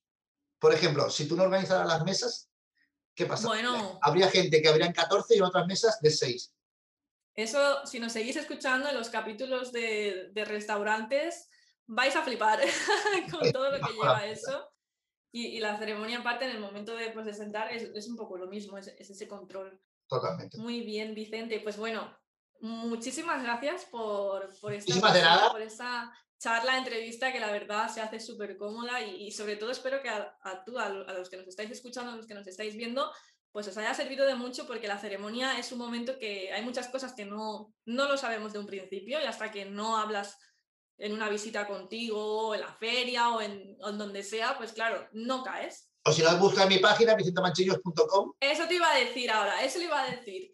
Ahí. Eh, Vicente, si ya, puede ser que si nos escucháis o nos veis y ya lo tengáis en- eh, contratado, ya lo tengáis para que os oficie la boda, pero puede ser que, que- que no lo conozcáis.